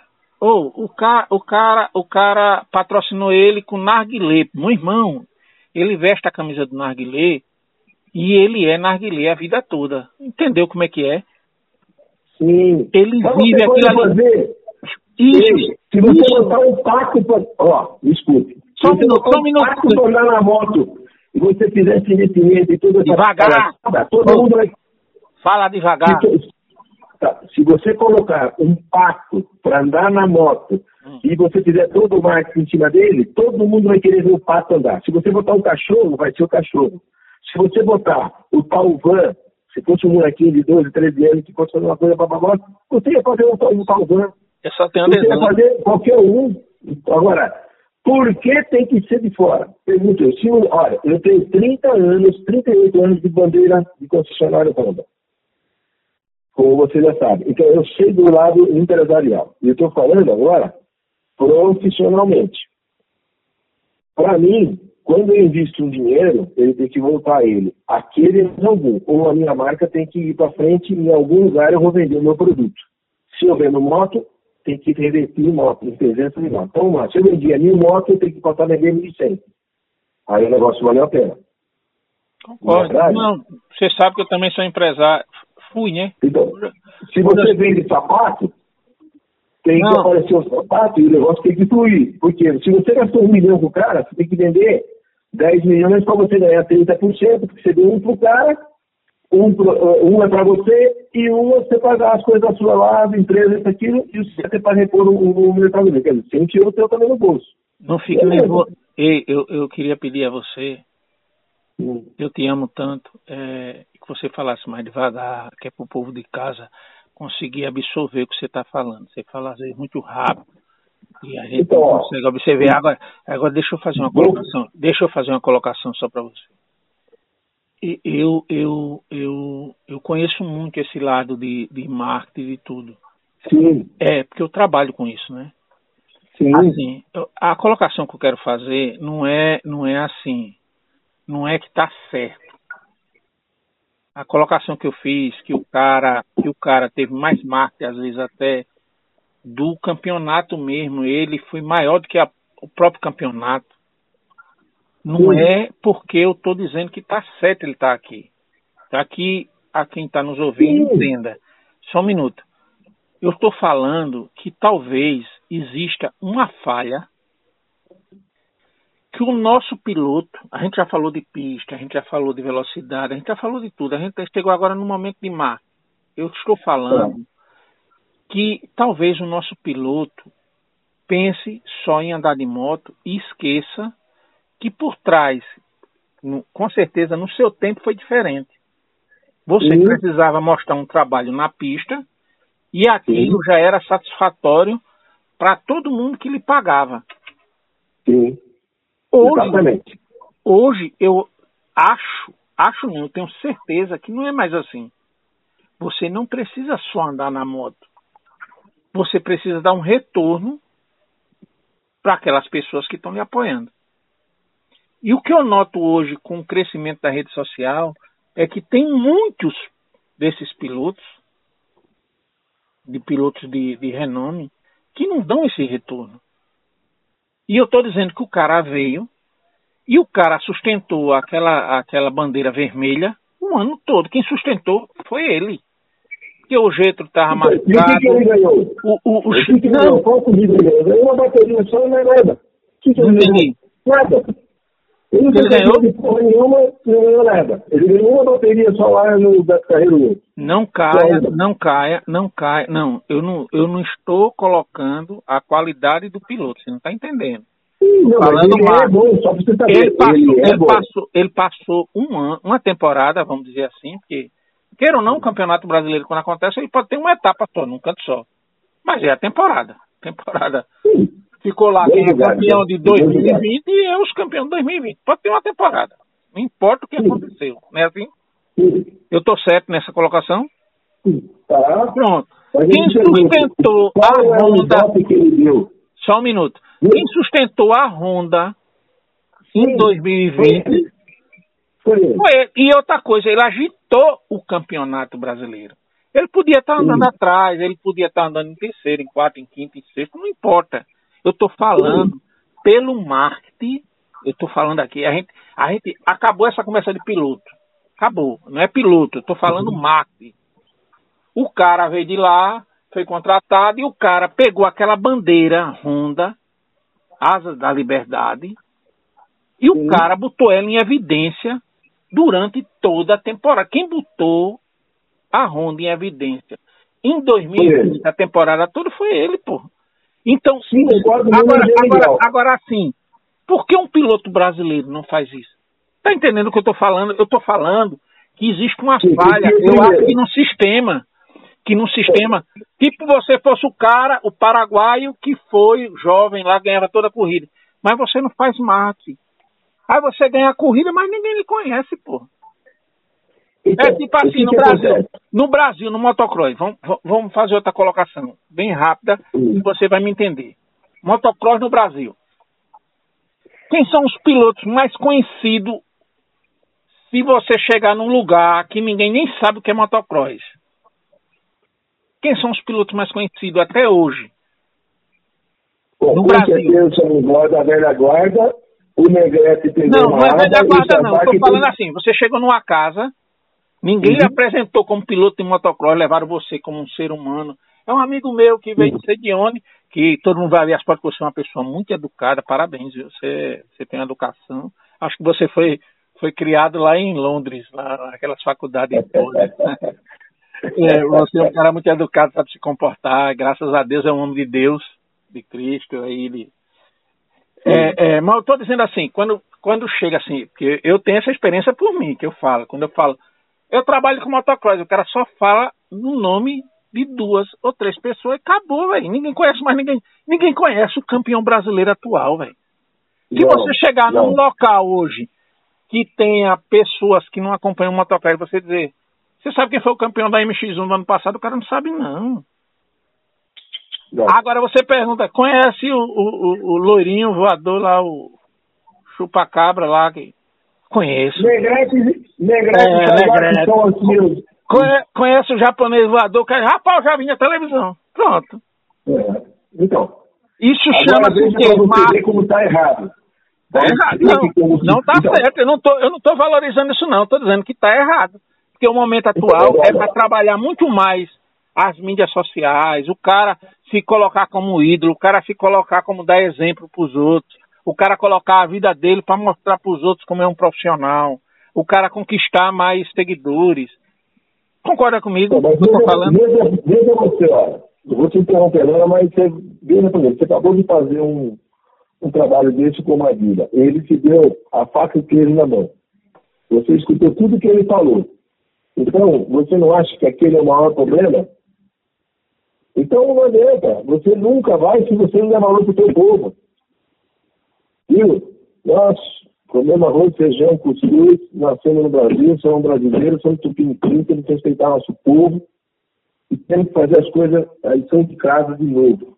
Tem que voltar ao antigo que deu certo, que fez a gente ir lá e ser gente respeitada lá fora, começar tudo de novo. Exemplo, você acha que nós vamos ter um outro piloto de Fórmula 1 na nova forma que existe de automobilismo no Brasil? Vai sair alguém da Stock Car com 40 anos para ser campeão de Fórmula 1? Nunca. Bom, se não voltar à antiga, a raiz, que nós sempre falamos, se não tiver a molecadinha das 50, se não tiver isso, se não tiver aquilo, se não tiver o outro, nunca vai ter um novo futuro. Agora, se o cara vem só gastando, gastando, gastando, e a hora que é para ele chegar e ter um lucro, ele toma no rabo e dando para os outros, todo mundo vai rapar fora. Ô, ô, ô mestre, ô mestre, é assim, assim, eu tenho, eu tenho é, Talvan Teixeira, para quem está ouvindo aí, Talvan Teixeira, S2 Esporte, eu tenho, eu tenho um pensamento um pouco diferente. Eu, eu, eu concordo com muita coisa e discordo de outras. Eu acho que o piloto estrangeiro, é, o gringo, né, que a gente fala aqui, gringo, todo mundo chama de gringo, veio, veio, veio, veio ali do, do. O cara morava no Paraguai, na divisa com o Brasil, vivia mais no Brasil do que no Paraguai, mas o cara vinha para cá é gringo.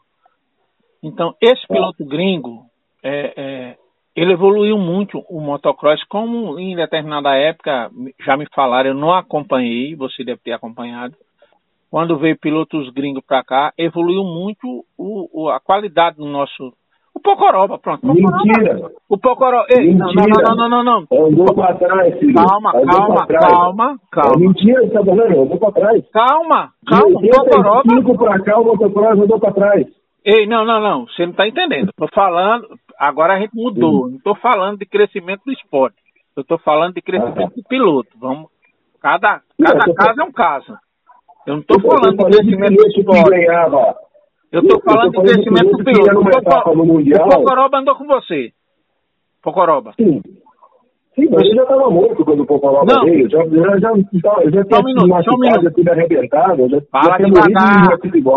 Fala devagar eu já tinha me acidentado, já tinha visto a morte de perto e Deus me deu a vida de volta. Já, já era outro cara, já era torto, filho. Eu não, beleza, eu, eu, não estou colocando. Deixa eu explicar, eu não estou colocando você. Eu, eu quero perguntar a você se você acompanhou a, a passagem do Pocoroba no Brasil. Sim. Acompanhou. Pronto. Você acha, seja curto e grosso, sem muito arrudeio, seja curto e grosso. Você acha que o Pocoroba, quando veio para o Brasil, eu, eu, eu, tenho notícias do Pocoroba, assim, eu vivia de longe, mas eu já acompanhava o motocross. Mas eu vivia de longe, eu não sabia os bastidores que eu vivo hoje.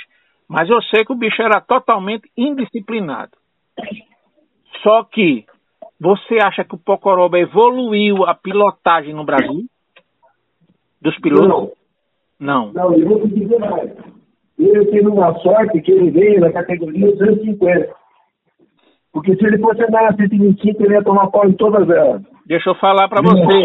Não tinha piloto? E, e, e, não tinha piloto no Brasil de 250? Tinha. Tinha. O chumbo, se levaram o pau dele porque não estava no nível dele, ou não? Eu estou errado. Então, o que acontece? O chumbo era o que estava melhor fisicamente, eu já, escutei, época... eu já escutei uma entrevista do Chumbo, eu escutei uma entrevista do Chumbo, e o chumbo, o chumbo chegou, parece que não. Eu não sei, eu vou falar agora, isso não é oficial, que fique claro, para depois uhum. estarem me condenando, isso não é oficial. É um pensamento que eu tenho, que eu acho, que eu escutei, eu acho, é tudo acho aqui. Não estou tá. falando nada oficial. Mas o chumbo chegava a levar uma volta dele, às vezes, numa etapa, aí o chumbo se dedicou e disse: Eu vou dar couro nesse cara. E foi lá e deu. Porque o chumbo é caba da peste. Ele, ele, ele é catarinense, mas ele tem um espírito de nordestino. Aqueles caba da peste bota a, ele é muito a dente e vai. Num, anda feio pra caralho, porque o chumbo anda feio. É, nunca ó, escute. Mas é guerreiro. Nunca. Então, mas eu te digo, olha, na época, o Rafael Ramos. Rafinha, deixar um abraço. Era, Ei, deixar um abraço aí pro Rafinha, se ele, por acaso, um dia ele ouvir esse, esse podcast, que eu acho que tá muito longo e ele não vai ouvir nunca, que ele não vai ter paciência, mas se ele chegar até aqui, uma hora e 49 minutos e 33 segundos do podcast, se você chegar, é. Rafinha, eu quero deixar um abraço, saudade de quando você teve em Maceió, que a gente pôde conviver alguns dias junto. Grande Rafinha, é, é 20 e 30, né? Que apertou uma perninha dele, ele vive 20 e 30. Mas quem gosta do motocross, nós não estamos conversando com essa piada e ele quer saber da história, isso aqui é história nua e crua, e nós não estamos apalpando ninguém, e não estamos judiando ninguém, e ninguém quer o mal de ninguém. Nós queremos que o motocross seja o que ele já foi um dia e que hoje, no motocross nordestino, ele está na contramão do paulista, do brasileiro. Você sabe disso. As coisas estão acontecendo muito mais no Nordeste. Você já me falou, você já me falou muito isso. Eu não concordo, mas aceito. Tá certo. Bom, mas você veja, por exemplo, quantos pilotos estão saindo aí. Olha, você sabe quantas motos zero quilômetro 21 que a gente tem aí no Nordeste? Vê se tem o outro resto do Brasil. Vê se tem o resto do Brasil. Aí, vai, aí já vai ter responder metade da coisa. Não, não ei, ei, vamos para a rota certa. Comprar moto nova é uma comprar moto nova é uma condição financeira, não que o cara seja piloto. É uma condição financeira. Mas os caras aí estão precisando de moto boa, com moto ruim ele vai se fuder, não vai andar. E os caras estão começando a saber o que é bom. Chega de andar com as coisas amarradas com arame no martelo, filho. Você, você, você, você fugiu, você fugiu, e eu adoro discordar de você. Eu queria brigar com tu, mas tu não aceita, mas eu queria pegar um pau Ei, eu adoro discordar de você, mas você fugiu da conversa do Pocoroba. Eu acho, assim, Sim. pelo que eu acompanhei o motocross naquela época, a gente podia só acompanhar um motocross pela DTEC e um Moto X. Acontecia uma corrida, a matéria da corrida que aconteceu, ela saía 30 dias depois. Sim. É isso Mas quando a gente lia. O cara brincava, dava para comprar escuta, escuta, Paraguai, mas quando a gente lia, a gente disse assim: a corrida foi ontem, né? Que a gente estava é. sabendo naquele dia, a gente não estava lá. Mas diz que o Pocoroba, ele ajudou a aumentar. E quando ele começou a levar couro dos brasileiros, ele foi embora, porque diz que ele, ele assim, ele nunca foi. Desculpa aí, Pocoroba, ele não vai escutar nunca isso, eu não sei nem se está vivo, mas mas é, é, o pessoal até já desculpa ele, mas diz que ele nunca foi um piloto assim profissional, aquele cara íntegro que ia treinar, que ia não sei o quê. Vivia, vivia na bagaça, vivia na bagaça e pegava a moto no final é. de semana e dava cor em todo mundo, pô. Então, mas se ele fosse ah. andar de 125, ah. ele ia levar a volta do, do, do Rafael Ramos. Paraguai, no Paraguai, Paraguai, eu não concordo com você nessa situação. É que é assim, Tá certo, na 125. E por que na 250? O Brasil não tinha piloto de 250, tá ligado que eu tô falando? Sim. Aí vem um cara, aí vem um cara, aí vem, aí vem um cara, então vem um cara, vamos dizer assim, estágio 3, estágio 4 no país uhum. dele e dá coro nos nossos pilotos. Eu acho errado.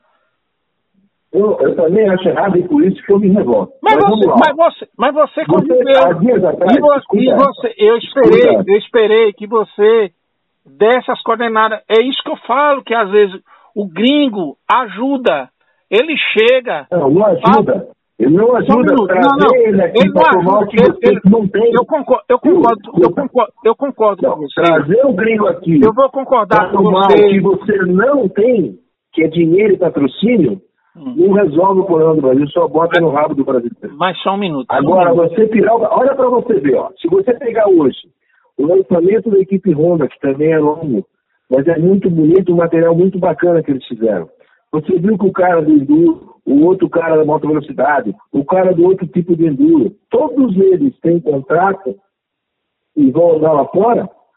E você viu o que eles fizeram, deixaram para apresentar por último o motocross, que é a raiz de tudo isso daí. Veja a aparência de um, a aparência do outro, o investimento em um do outro, aonde vai o profissionalismo do do esporte e onde é que vai o outro. Assista e depois você me fala. Quem assistiu vai entender o que eu estou dizendo. Eu, eu, eu, eu, Tu já me conhece, eu já olhei nos seus olhos, a gente já trocou muita ideia. E eu assim discordo. É, você vai entender o sentido que eu estou falando e quem está nos ouvindo vai entender o sentido que eu estou falando. Eu discordo o seguinte. Eu acho, assim, ah, o piloto gringo está tomando emprego dos pilotos brasileiros. Aí, aí eu aceito. Beleza, massa. E o dinheiro que nós não temos. Se você um pegasse o dinheiro que é pago por um gringo. Pronto. Aí eu, eu, eu, quero, eu quero só um minuto. Eu quero, brasileiro hoje. Eu, eu quero só um minuto. E quando você falar, eu vou pedir um, mais uma vez, pela última vez, eu não vou falar mais. Eu vou desligar o telefone. Que você Pela última vez, quando você for falar, eu peço que, por gentileza, não por mim, mas pelo povo que está nos ouvindo, você fale devagar, não se estresse, devagar. Que é pro povo escutar. Só um minuto, não, agora quem falar sou eu. Calma, quem falar sou eu. Eu acho assim, para que você entenda. Eu acho, eu, eu não sou de acordo, que fique claro para todo mundo ouvir, Talvan Teixeira, S2 Esporte, não é de acordo em um piloto gringo tomar o lugar do piloto brasileiro. Não sou de acordo. Mas não era isso o assunto. O assunto é ele, ele, ele traz mais velocidade para o piloto brasileiro, ele faz com que o piloto brasileiro evolua não. em performance. Aí não. eu vou terminar, não, eu não perguntei nada a você não, fica calado. Aí eu vou terminar. Ele sim ajudou a todos. Ele sim ajudou. O Pocoroba, quando veio, eu, é, era. O Pocoroba era da minha equipe. Só um minuto, cala a boca. Cala a boca que ainda falando isso que você já falou e eu escutei. O Pocoroba, quando veio, eu soube, eu escutava. Não sei se é verdade. Por isso que eu perguntei a você, que você acompanhou. Diz que o cara só faltava dar uma volta no chubinho, ou sei lá se teve prova que ele deu uma volta no chubinho. E o chubinho era o cara. Era, era não, não, é uma lenda também. Não era tanta diferença assim. Era uma lenda, é uma lenda como eu considero que você é uma lenda, o Moranga é uma lenda, Negrete, Sasaki. Pô, tem que tirar o chapéu. Não tem que falar mal de você. Você não fizer nada errado, meu irmão. Balbi e etc. Rapaz, são os caras. Vocês fizeram a história do motocross. Eu estou dizendo que quando o cara veio, Rodney Smith, como é o nome do outro aí que você disputou com ele, que era gringo? Kane, Kane É, Kane Kane. Eu não acompanhei essa época eu acho que eu não tinha nem nascido. Ainda tava Campeão da Flórida é. e 15 do ranking americano. Para mostrar que tu é velho. Eu acho que eu não era nem nascido, eu não, não acompanhei muito.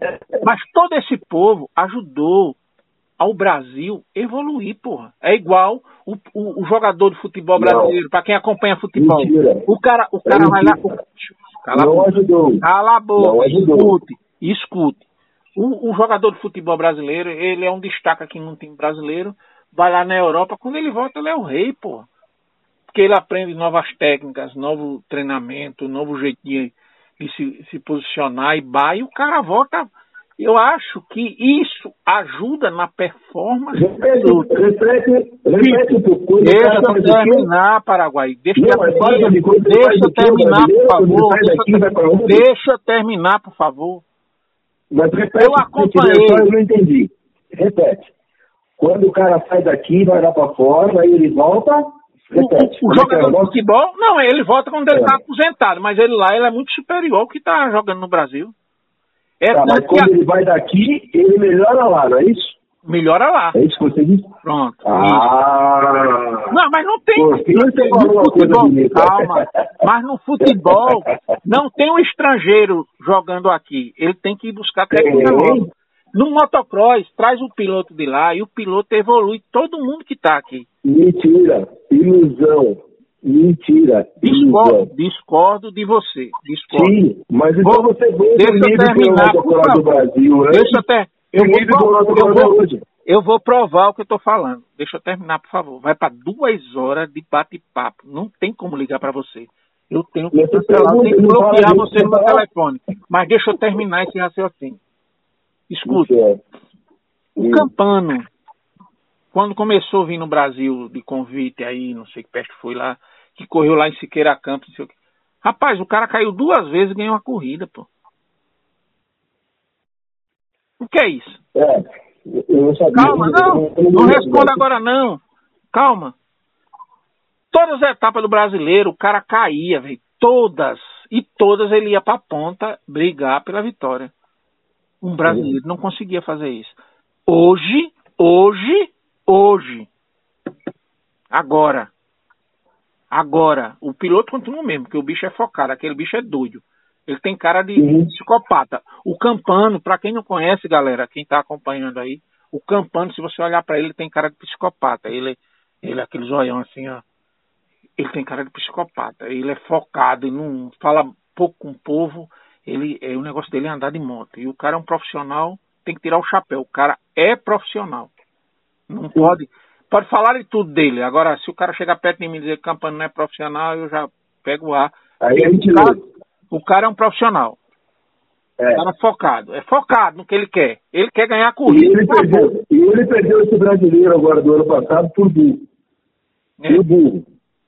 Se a ele... moto dele não tivesse dado problema, ele era o campeão. Ninguém é. Não, ele, ele, é um, ele é um cara sensacional. Como piloto, tem que tirar o chapéu, tem que bater, a, bater palma, pô. Só que ele chegou no Brasil ele podia ficar parado no gate e sair uma volta antes, ou uma volta depois que o pessoal tivesse dado a volta, que ele ia lá, cortava todo mundo e ganhava a corrida. Esse era o Campano. Hoje, se ele se abestalhar na largada, ele já não ganha mais nada. O nosso piloto é. evoluiu com não. Um foco. Eu vou com 36 anos, filho. Escute, escute. Ele vai pagar com 26 anos. Ele vai com 36 anos. Escute. Ou 37. Com foco de pegar ele. Começar, começar a olhar se o cara pode fazer, ele tem dois braços, duas pernas, bar. Se ele pode fazer, eu posso. E o cara começou a ir além do limite dele e o cara cresceu. E chegou nele. Então eu acho que isso, que isso, que isso ajudou ou é 36 ou 37 anos de idade? Não entendi.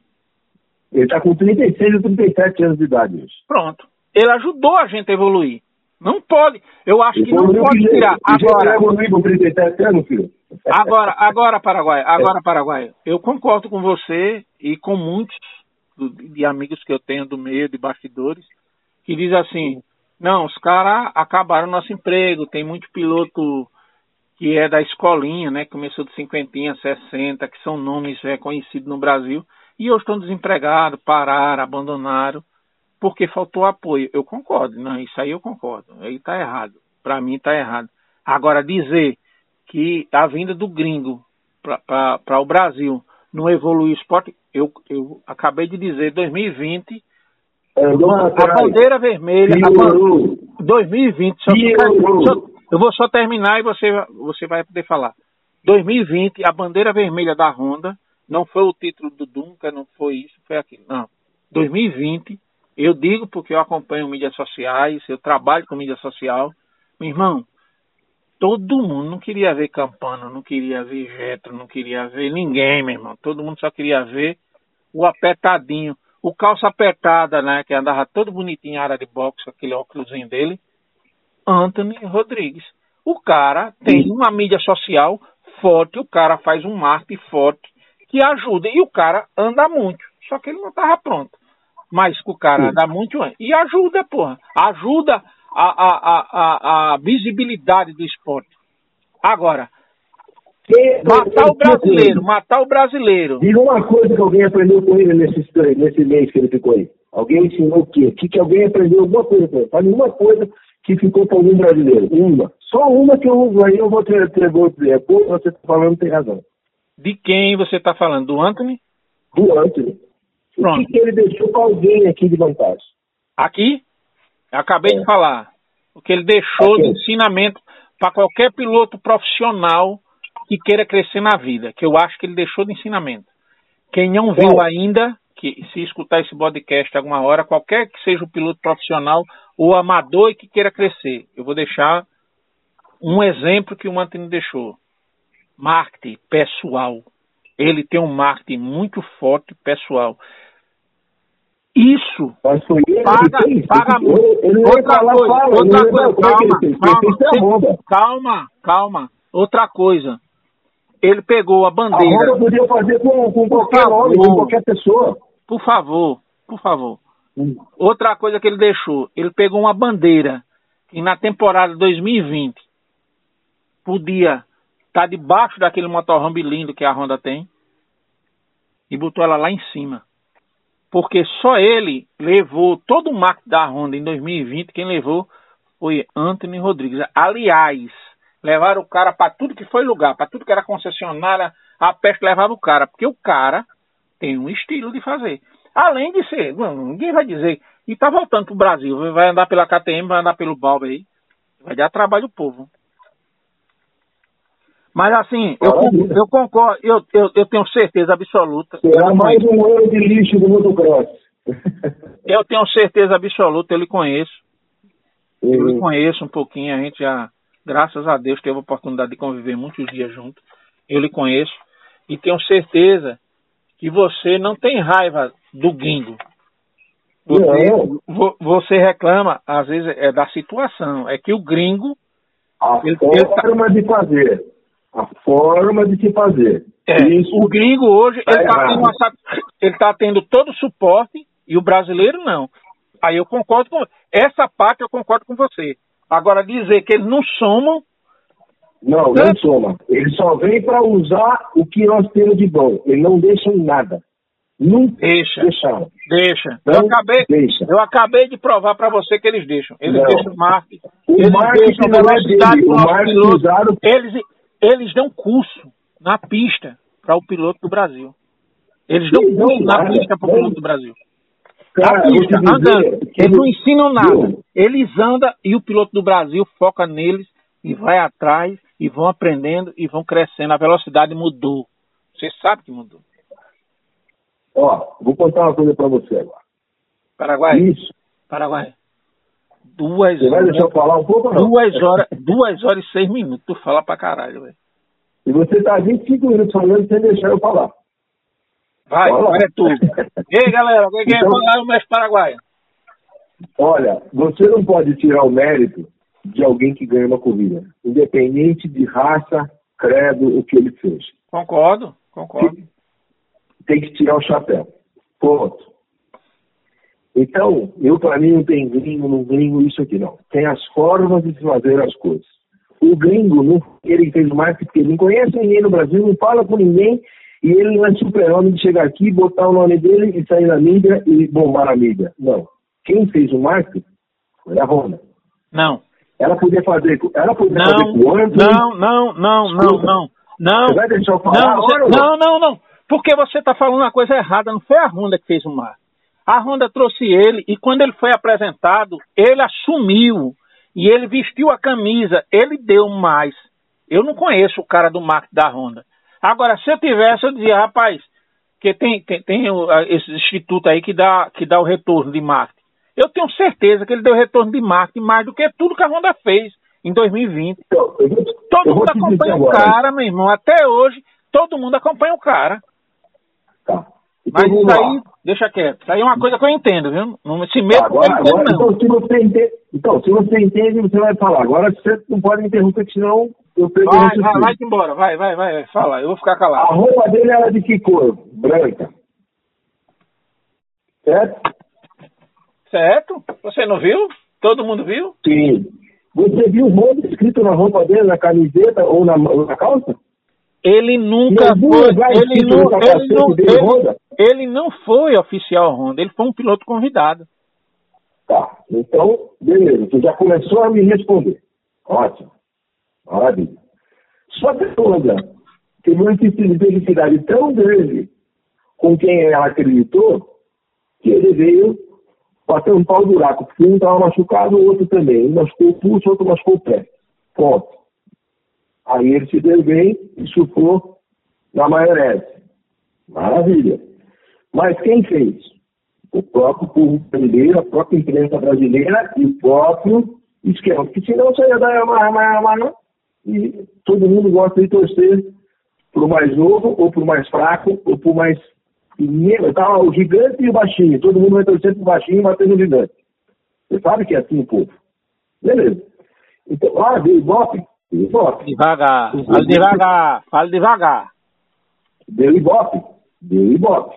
Não vou dizer que não deu Ibope, mas pela circunstância. Agora, se ela fizesse com o Anthony, o Tony Ampi, o Zé Anhola, o Pedro, o Paulo, qualquer nome que ela fizesse, que o cara fizesse uma coisa decente, ia pegar. Faz quem eles quiserem. Pronto. Então, o que, que acontece? Eu não sou contra o bingo, jamais fui. Todo mundo acha que eu tinha algum quê com o Rodney ou com quem.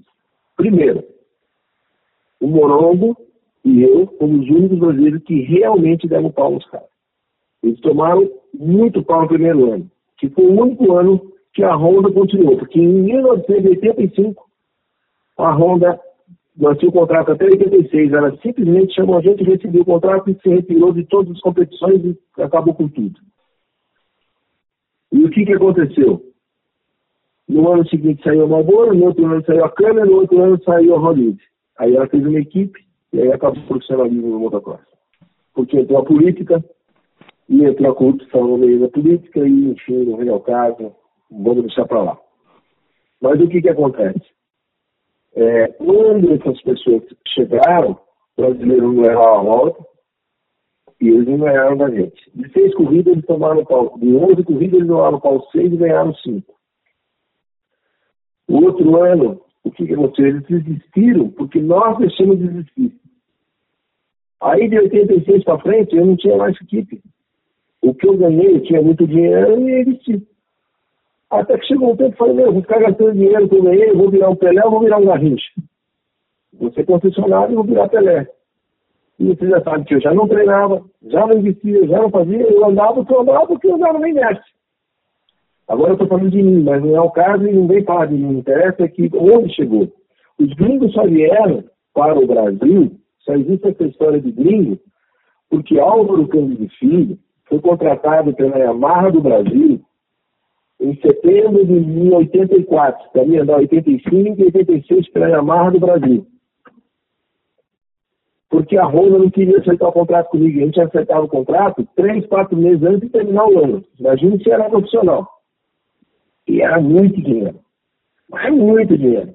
O futebol não pagava o que se paga hoje. Eu ganhava mais que o Sócrates e o Zico juntos. Imagina se ganhar um piloto em motocross. Ei, vou mandar meu. O que, que aconteceu? Eu vou mandar então, meu que aconteceu? Eu vou mandar meu pix para você, você mandar um pedacinho de pode, é, pode mandar, que se fosse naquela época, eu mandava com gosto. Mas você não precisava, porque é mais que eu. Mas olha, tia, tô ligado. Eu vou mandar um tal de helicóptero, tô ligado. Viu? Aí o que acontece? Com a multa da rescisão de contrato que Álvaro você, go você, gosta, você gosta de fugir da conversa. Não é a Honda.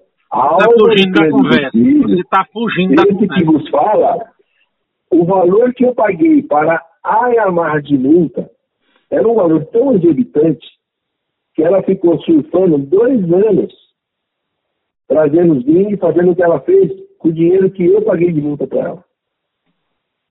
Então, se queriam acabar com o Paraguai, porque não tinha como fazer um piloto para tirar, desbancar o Paraguai, e aí a minha revolta, eles podiam ter visto Negrete, Savak, Marlon, é, perdão, é... Marlon Lúcio, deixa um abraço aí pro meu amigo Marlon. Marlon é gente é, então, aí antes era Carlos, é, Cássio Garcia. Cássio, é, Cássio, Cássio, então. Cássio pulou uma vez em cima de mim acabou com a minha moto. Eu tinha uma KTM 125 zerada. Ele destruiu então, minha moto. Ele pulou em cima de mim no salto. Lá em Carlos Barbosa. O Marcelo Cardoso. Sim, mas, mas é gente boa. Mas é doido. Então, o, Mar... então, o Marcelo Cardoso, o Cueca, que era o filho do Ronaldo Casanova, que também foi um campeão da é? época. É? Quem é? Enfim, Ronaldo Casanova. Não, que era da época. Nossa lá. Então, podia fazer um novo brasileiro, mas ia demorar um tempo. Aí eles não quiseram. Foi mais fácil o quê? Corromper a confederação e a federação, porque o senhor já não existia, ele já tinha falecido, e aí foi a debandada. Então a primeira a sair, que foi uma grande empresa do motocross, foi a Honda. Porque não tinha firmeza por um dinheiro no esquema daquele. Aí depois foi, acho que a Marlboro, a Camel, Então você acha... três. Então você, acha... Então você, você acha que hoje é, é, não deveria ter gringo disputando o campeonato. Assim, eles podiam correr, mas assim, eu estou falando disputando pontuação nem equipe oficial, não deveria ter gringo no Brasil, só piloto brasileiro. Com certeza, porque aí não brasileiro e não ia ter essa diferença e essa disparidade. Ah, realmente. Fale devagar. Oh. Olha, aí não ia ter essa disparidade em salário, em condições e etc, e etc, que faz falta para um brasileiro subir progredir. Paraguai, deixa, de, vamos deixar os gringos para lá, vamos deixar esses filha da puta para lá. Os caras estão lá longe. Eu, eu dei minha opinião, tu dessa tua, estamos de boa. Deixa eu te falar uma coisa. Você acha, você com a sua experiência, com tudo que você conhece de motocross, que eu sei que você conhece muito, muito mais do que eu, graças a Deus e eu quero aprender muito ainda com você. Já aprendi muito e quero aprender mais. Mas estou aprendendo também, filho. Eu também aprendo. A gente nunca faz nada. Pode acreditar. Você é vigarista, ele conhece. Deixa eu te falar. deixa eu te falar. Aí, galera, eu estou brincando com o Paraguai assim, falando essas coisas com ele. Para quem está ouvindo, é porque a gente é amigo, irmão, a gente até já dormiu junto na mesma cama. Não se preocupe não que a galera entender. Ei, Paraguai, tirando a brincadeira oh, de lado. tirando, tirando a brincadeira de lado, é assim. É. é uma coisa que me preocupa hoje, me preocupa realmente, eu fico preocupado, é que eu estou notando que as categorias de base no Brasil estão acabando. E como é que a gente vai é fazer novos. Como é que a gente vai conseguir fazer novos nomes, né? Vim nova. Então, agora, para que, que você vai fazer o nome se o cara nunca vai chegar lá, nunca vai ter retorno? O pessoal dá um valor para as coisas de fora e que não é verdade, porque você veja, vamos lá.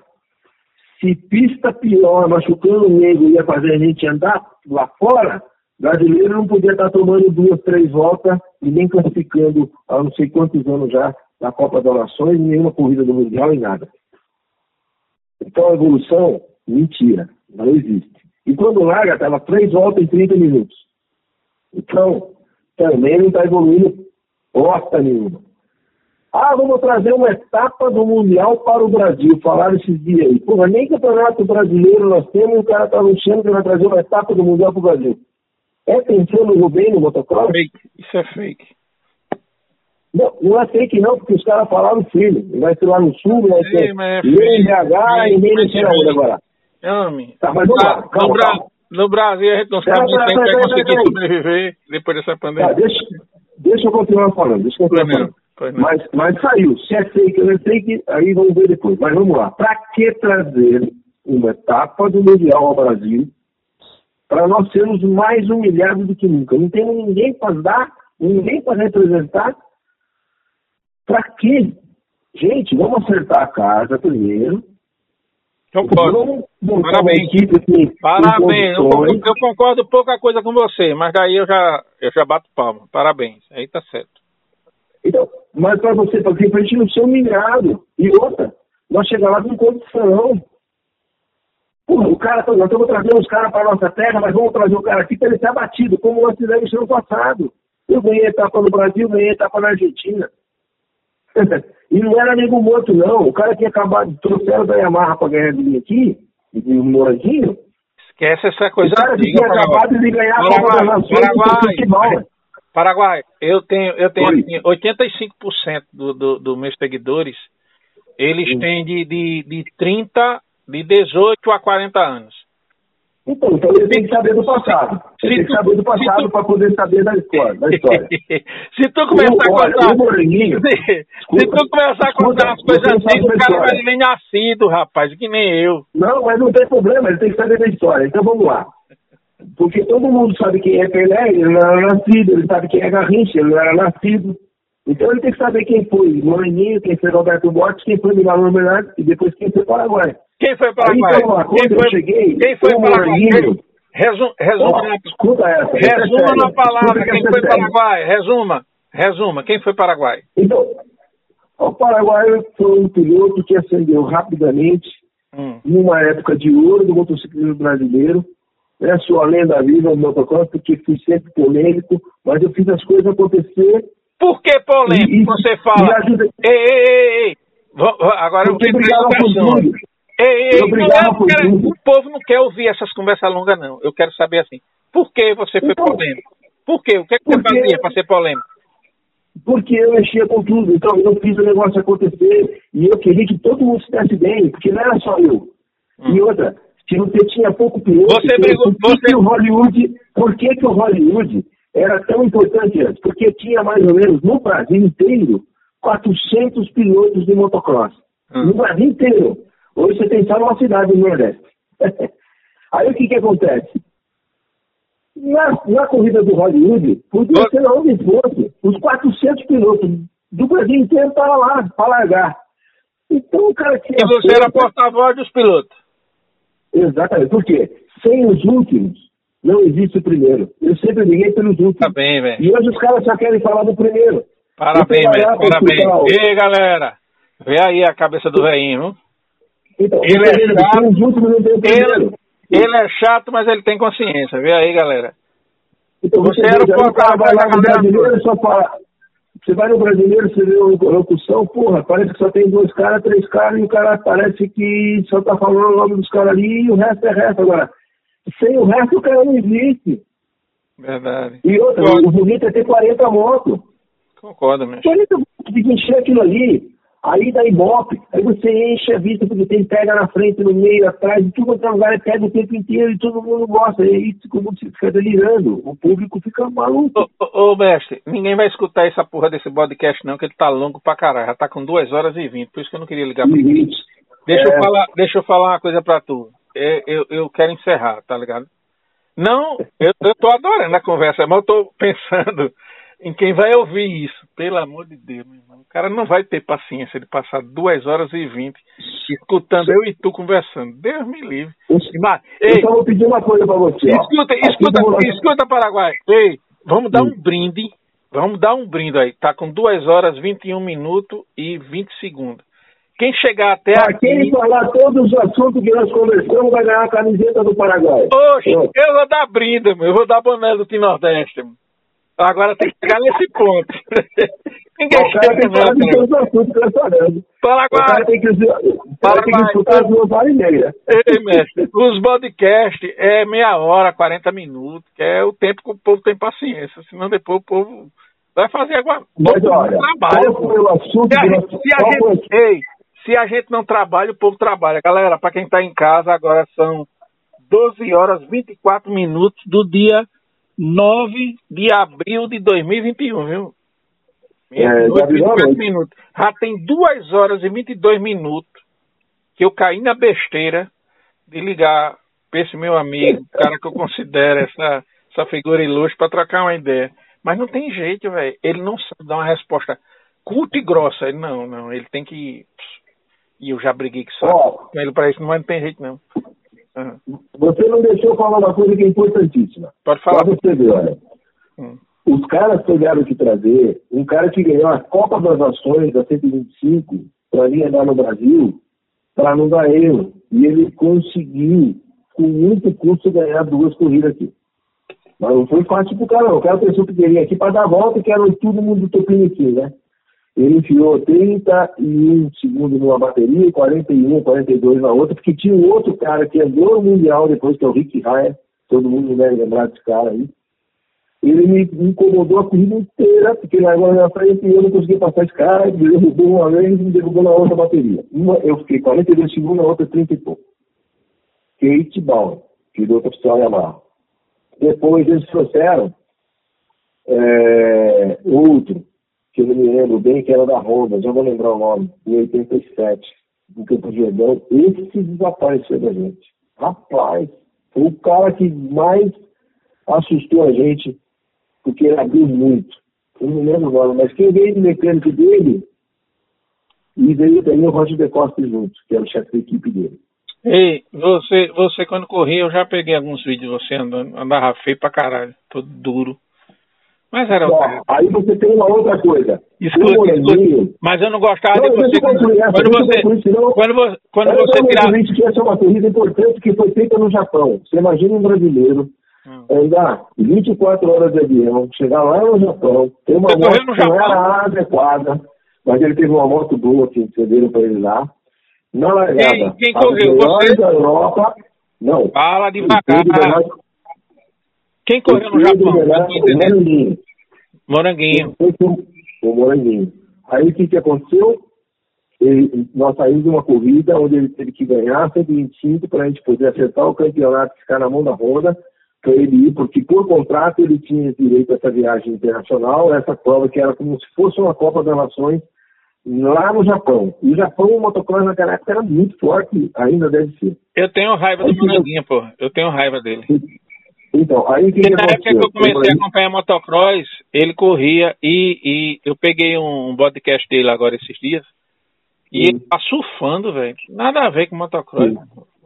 É, pra quem não sabe, o Paraguai, você, você deve saber mais do que eu, mas assim, na minha cabeça e o que eu fui informado, o Moranguinho foi dono, é dono da Mormai, né? Ele foi um dos donos da Mormai. Um dos donos da Mormai, hoje não é mais, tem outros comentários. Não, hoje ele tem as duas lojas de Garopaba, da Mormai é dele, e o irmão dele é o dono da Mormai.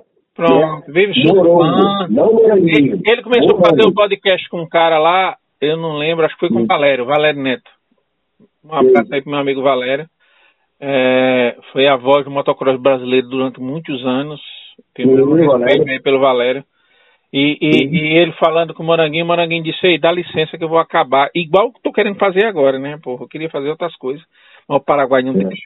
Mas eu queria fazer outras coisas. Aí, assim, dá licença que eu quero acabar eu vou surfar, porque, porra, tá chata essa conversa. Já falei de motocross, mas eu quero ir surfar, tá? Tá uma onda massa ali frente do meu apartamento e eu vou pegar a prancha e vou surfar.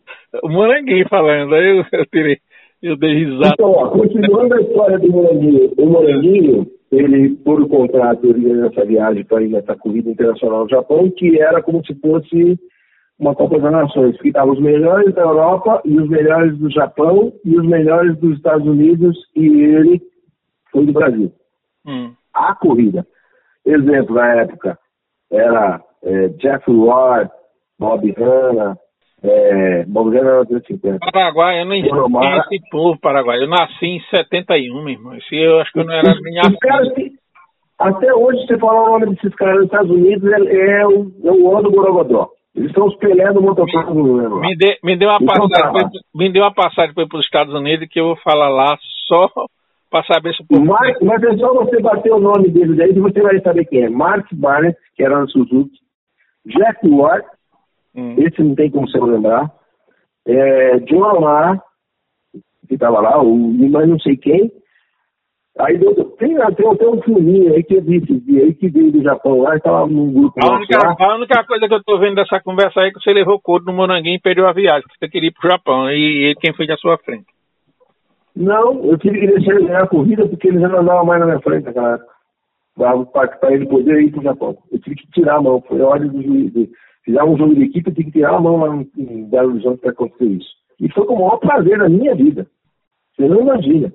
Isso que ei, Ei, mestre, ei. Ele foi pro Japão, ele fez ei, ei, ei, vamos finalizar. Ele, ele fez quinto, escuta, escuta. Ele fez quinto ah, numa bateria e fez nono na outra. Parece que ele deve ter treinado em sexto na geral. Tá bom para vocês? Agora, vê se tem um brasileiro que classifica um negócio desse hoje. Aí nós estamos com. Não, não, não, não, não, não. Eu discordo, eu discordo, eu discordo de você porque eu tá acho que a evolução no, no motocross aconteceu para alguns que acreditaram. É tipo assim, eu tenho um chapéu muito com Enzo Lopes. É, esse menino agora que está lá no, no, nos Estados Unidos, até hoje eu fiz uma postagem dele no meu Instagram, o Andrique. Eu, eu, conheço desde a da categoria cinquentinha, o menino, o pai está investindo e o menino está. E eu sei que vai acontecer. É, é tipo assim, um Jean, um Balbi, né, o Pessoa mesmo. É, eu falo, eu falo porque era assim. Eu acompanhei é, muito assim da minha época já, já foi na carreira do Balbi. E eu passava a madrugada acordado no Ama Supercross, o Balbi classificar numa etapa do Ama Supercross. Classificar! Eu queria que ele classificasse. A Balbi coisa que eu queria passava a noite acordado. Se ele tivesse patrocínio, ele tinha chegado. Sabendo. O Balbi que... faltou grana. Se ele tivesse não, grana, ele tinha chegado. Não, tudo bem, eu sabia da dificuldade. Ele ia para a Rite assim e eu ficava de joelho rezando para ele classificar na RIT, porque depois tinha aquela última chance, só classificava dois. É. E o cara sempre passava para a última chance, ele fudeu, não vai classificar. E depois o cara veio lá, se superou, ganhou o hit, né, na chuva, o cara é o rei da chuva. É um Ayrton Senna, é brasileiro. Brasileiro botou, botou lama, botou água perto dele, quem, quem, quem bota para ferrar é nós mesmo. Aí o cara, o cara, fez, o cara fez história, babá, babá. Hoje a gente tem um Enzo que corre. Ele valor era rei da lama, viu? Ele valor, eu também era rei da lama, hum. o Baldo é rei da lama. Mas você veja, por exemplo, na lama, já a pessoa não anda na lama. É. Mas hoje a gente tem um cara que nem o Enzo, que, que, e, que tá direta entre os top 10. O ano passado foi top 5 no, no campeonato todo. E, e o povo reclamando, não, passou da hora, não. Porque o povo, o Brasil, acostumou a, a ver campeões. Ele só quer o campeão. É. O vice não vale porra nenhuma. Ou ganha ou fez nada. É, tipo, é tipo, eu, eu, eu, eu, vejo falar mal de um, de um, de um Barrichello, de um Felipe Massa. Meu irmão, esses caras, de ah, porque teve o Ayrton Senna. Não, pô, esses caras tem que tirar o chapéu, pô. Olha, aquele lugar lá é, é 20 e poucas pessoas do mundo todo. O cara tem um é. lugar lá, o cara foi duas ou foi três vezes vice-campeão do mundo. Irmão, o cara é o cara. Agora, não conseguiu chegar para dar o que a gente queria, massa, velho, mas o cara. Não pode dizer que o cabo é ruim, velho. Acaba, acaba com muito entendimento. Então, acho que é, o povo brasileiro ele é, ele é muito egoísta. Egoísta. Egoísta de não reconhecer quando você luta. É tipo assim, o piloto do Nordeste. Ele vai lá no Campeonato Brasileiro, como a gente vai para o Nordeste e você acompanha. Meu irmão, a gente viaja 3 mil quilômetros, 2.500, 2.800 quilômetros para ir, né? Depois tem a volta. É, corrida aí com 5.500 quilômetros, 6 mil quilômetros e de volta passa 10 dias fora de casa, a gente não fica no hotel, a comida não é a essencial, a gente não tem a mesma preparação, a gente não tem a mesma moto. Aí chega lá, faz um top 10, o cara diz, eu pensei que ia ganhar. é. Como? Não tem como. A gente não tem a mesma condição para chegar lá e andar na frente. Mas a gente tem a condição de chegar lá e fazer o melhor que a gente tem. E eu sei que a gente faz com amor. E isso desencanta muita gente, porque o cara só só valoriza às vezes quem quem está no destaque. Mas uma coisa Isso. que sei que sempre fica, que é que nem a sua história, que nem muitas histórias que tem por aí de grandes pilotos, de todo mundo. A história que fica é que um dia a gente tentou, né, velho? Um dia a gente tentou, um dia a gente estava lá, a gente estava do lado desse cara, a gente estava do lado do cara que foi o, o pica das galáxias, mas a gente estava do lado dele, colado com ele. Eu vou te pedir licença agora, vamos falar uma coisa muito séria. E eu venho falando há muito Fala, tempo. Então, ô, Paraguai, não, é, não, é, não é por mim, não. Assim, eu quero pedir é, é, que a mensagem passe bem tranquila para quem tá, quem vai nos ouvir. Eu não sei se ninguém vai nos ouvir. Eu acho que esse podcast ninguém vai ouvir porque é muito longo. Mas assim, quem então, aguentar ficar até o fim, fala pausadamente, que é para o cara entender o que você está dizendo, entendeu? Para não enrolar. Vai. Então, eu vou falar o seguinte, olha. Você veja que eu venho falando que o motocross nordestino vem crescendo, vem crescendo, vem crescendo. Vamos lá. Quando se equiparou os, os, os, os equipamentos, quem ia pensar que o nordestino ia ganhar a corrida? E ele ganhou. O cabelinho não ganhou a corrida? Ganhou. Nacional? Ganhou. O, então você veja, você viu que nós assim, colocamos. É, é, Paraguai, só queria aproveitar só um minutinho sem, sem trocar o seu raciocínio. Queria deixar um abraço aí pro cabelinho, pro pai dele, pra família, irmão. fã do pai dele. Todo mundo que acompanha. Família toda. E, e, e o pessoal da equipe, é, é, é, é, pro Décio, Décio da Atlantis, o, o, o próprio menino lá do, do, do Pará, lá do, do Emerson, o Açaí Vitanati, porra, que deu uma coisa desse menino. Ele é, eu considero hoje o cabelinho do Nordeste, do Nordeste, e, e, e eu, peço desculpa, eu peço até desculpas assim, eu sei que todo mundo tem sua torcida, mas eu considero assim, eu, eu quero falar assim. Ele é um piloto profissional. Eu falo profissional é nas atitudes, na forma, sempre está vestido com a camisa da equipe, sempre sempre procura trabalhar redes sociais na, na, na equipe. É um cara altamente esforçado. Ele não tem toda, toda, na minha opinião, ele não tem toda a performance de outros concorrentes, mas ele é um cara que está focado. Ele tem um foco e, e ele está vencendo na vida por esse foco. Parabéns aí pro Cabelinho, parabéns para todo mundo que acompanha ele, todo mundo que apoia. Um abraço aí desse. Pode continuar. E a equipe Gatornet foi muito responsável por tudo isso e ele também por ter saído abandonado a casa, saído e, e, pra gente, foi lá aprender e aprendeu bastante. É, e pra gente, e pra gente não ser, não ser covarde com ninguém, pra gente não ser Sim. covarde com ninguém, eu lembro que mais cedo você falou do Gustavo Amaral. Sim. Você falou do Gustavo. Eu tenho um grande respeito. Aliás, aliás, fiz um podcast com ele, quero deixar um abraço pro Beto, pro Anderson. E o Cabelinho morou um tempo lá com o Beto, Beto Amaral, que é o pai do Anderson, que é um, um piloto sensacional, e do Gustavo, que é, é, vive aqui com a gente no Nordeste, e todo mundo sabe o piloto que é, o ser humano que é. Então, o Cabelinho viveu um tempo lá com eles.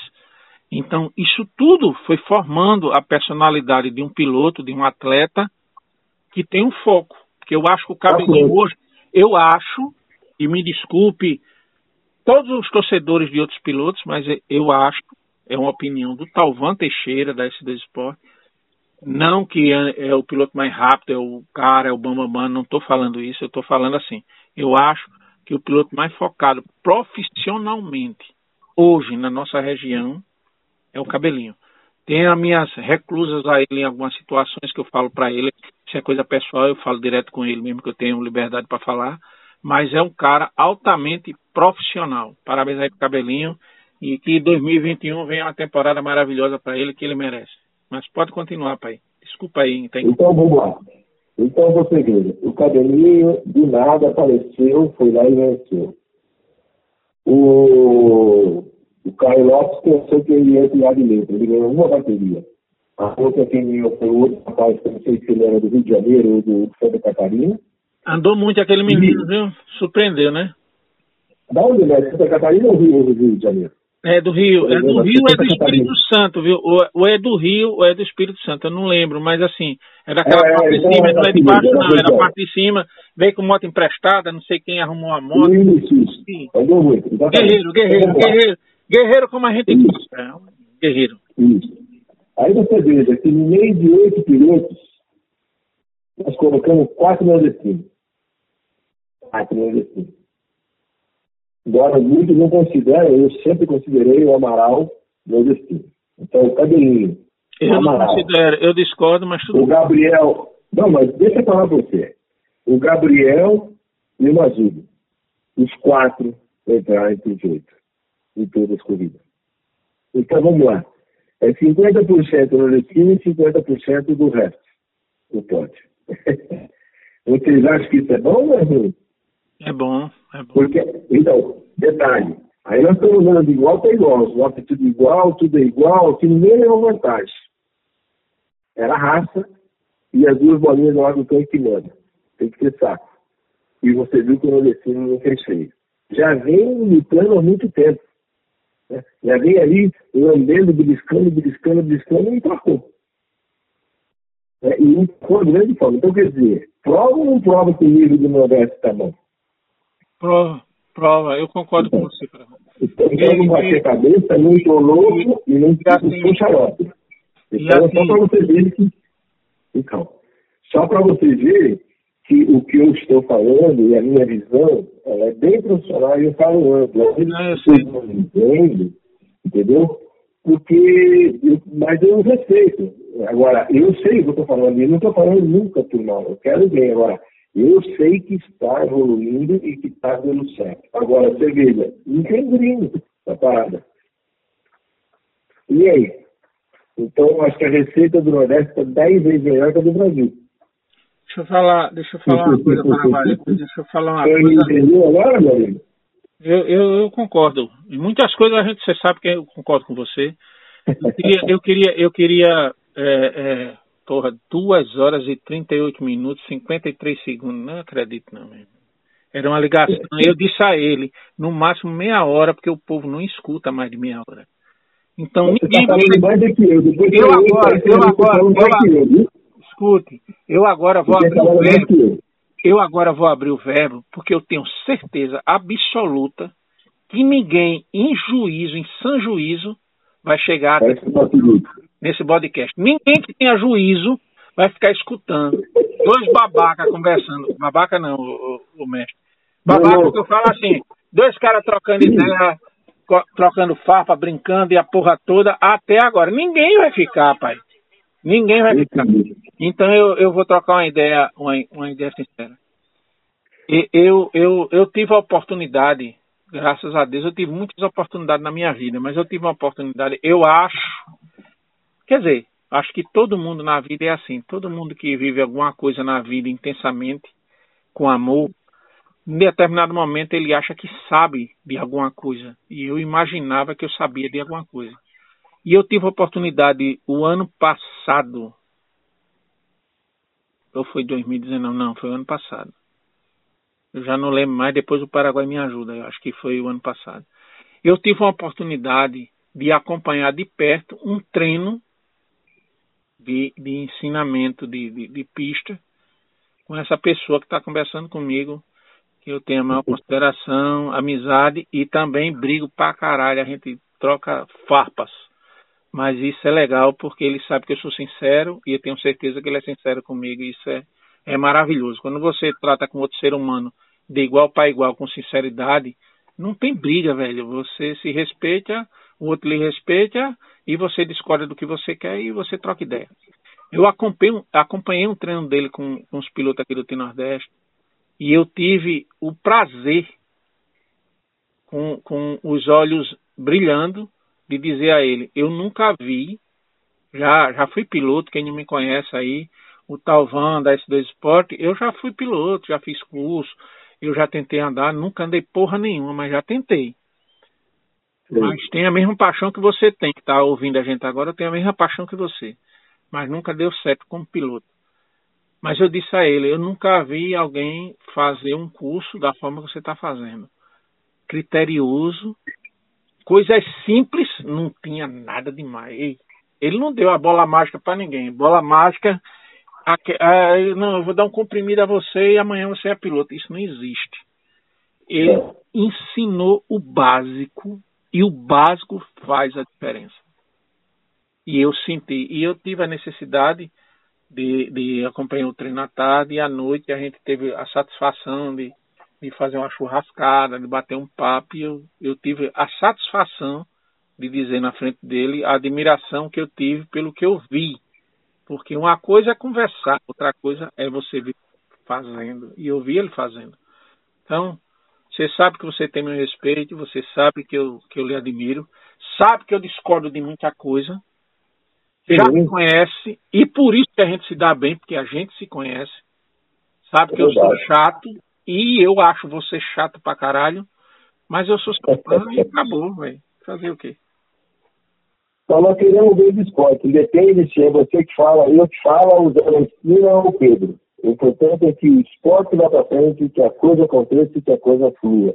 Aí nós vamos estar felizes e contentes e satisfeitos. Aí, é, é eu, acho, eu acho que o mais gostoso, Paraguai, eu acho que o mais gostoso é que a gente quer a mesma coisa, né?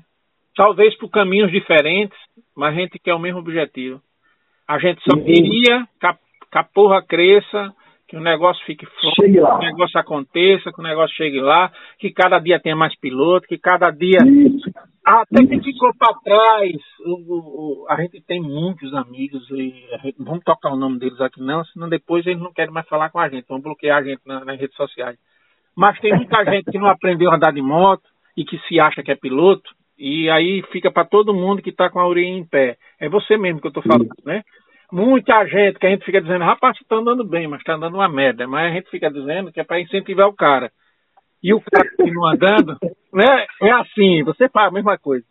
É Obrigado pela parte que me toca. Mas a gente só quer que dê certo, a gente só quer que, que, que o motocross cresça, que seja uma coisa maravilhosa que nem eu tenho certeza que é na minha vida, isso eu tenho certeza, não preciso perguntar a ninguém, porque eu sei uhum. o motocross é maravilhoso na minha vida. E eu converso com o Paraguai, eu, eu já convivi com ele tive a oportunidade já por duas temporadas fazer campeonato com ele.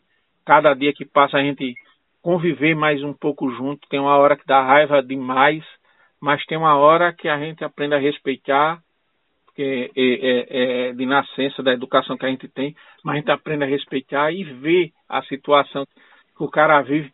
Mas o cara é um apaixonado por isso, motocross, que é uma coisa que não tem futuro, mas que a gente ama, pô. Fazer o quê? É. É, é Paraguai, você, Paraguai, você tem quantos Sim. netos hoje?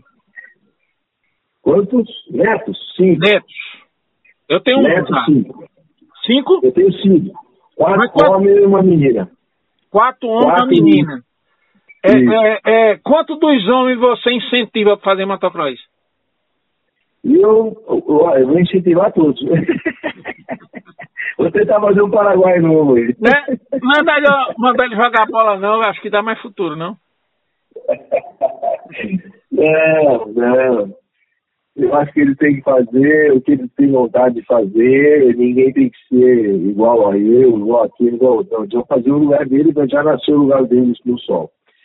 Mas é, eu acredito no motocross, eu acredito que uma hora ele, ele pode mudar, ele pode voltar a ser parte do que foi antes, embora seja modernizado, porque hoje a forma de divulgar, como você disse, é diferente. Hoje ninguém sabe que não precisa mais gastar no Brasil, na América Latina, na América do Sul, nada, que todo mundo quer assistir os Estados Unidos, quer dizer, se concentrou tudo no americano, só que também perdeu a graça daí agora, teve um ano, o do ano de 2019, então foi apagadão. Agora, você já viu que 2020 acordou de volta.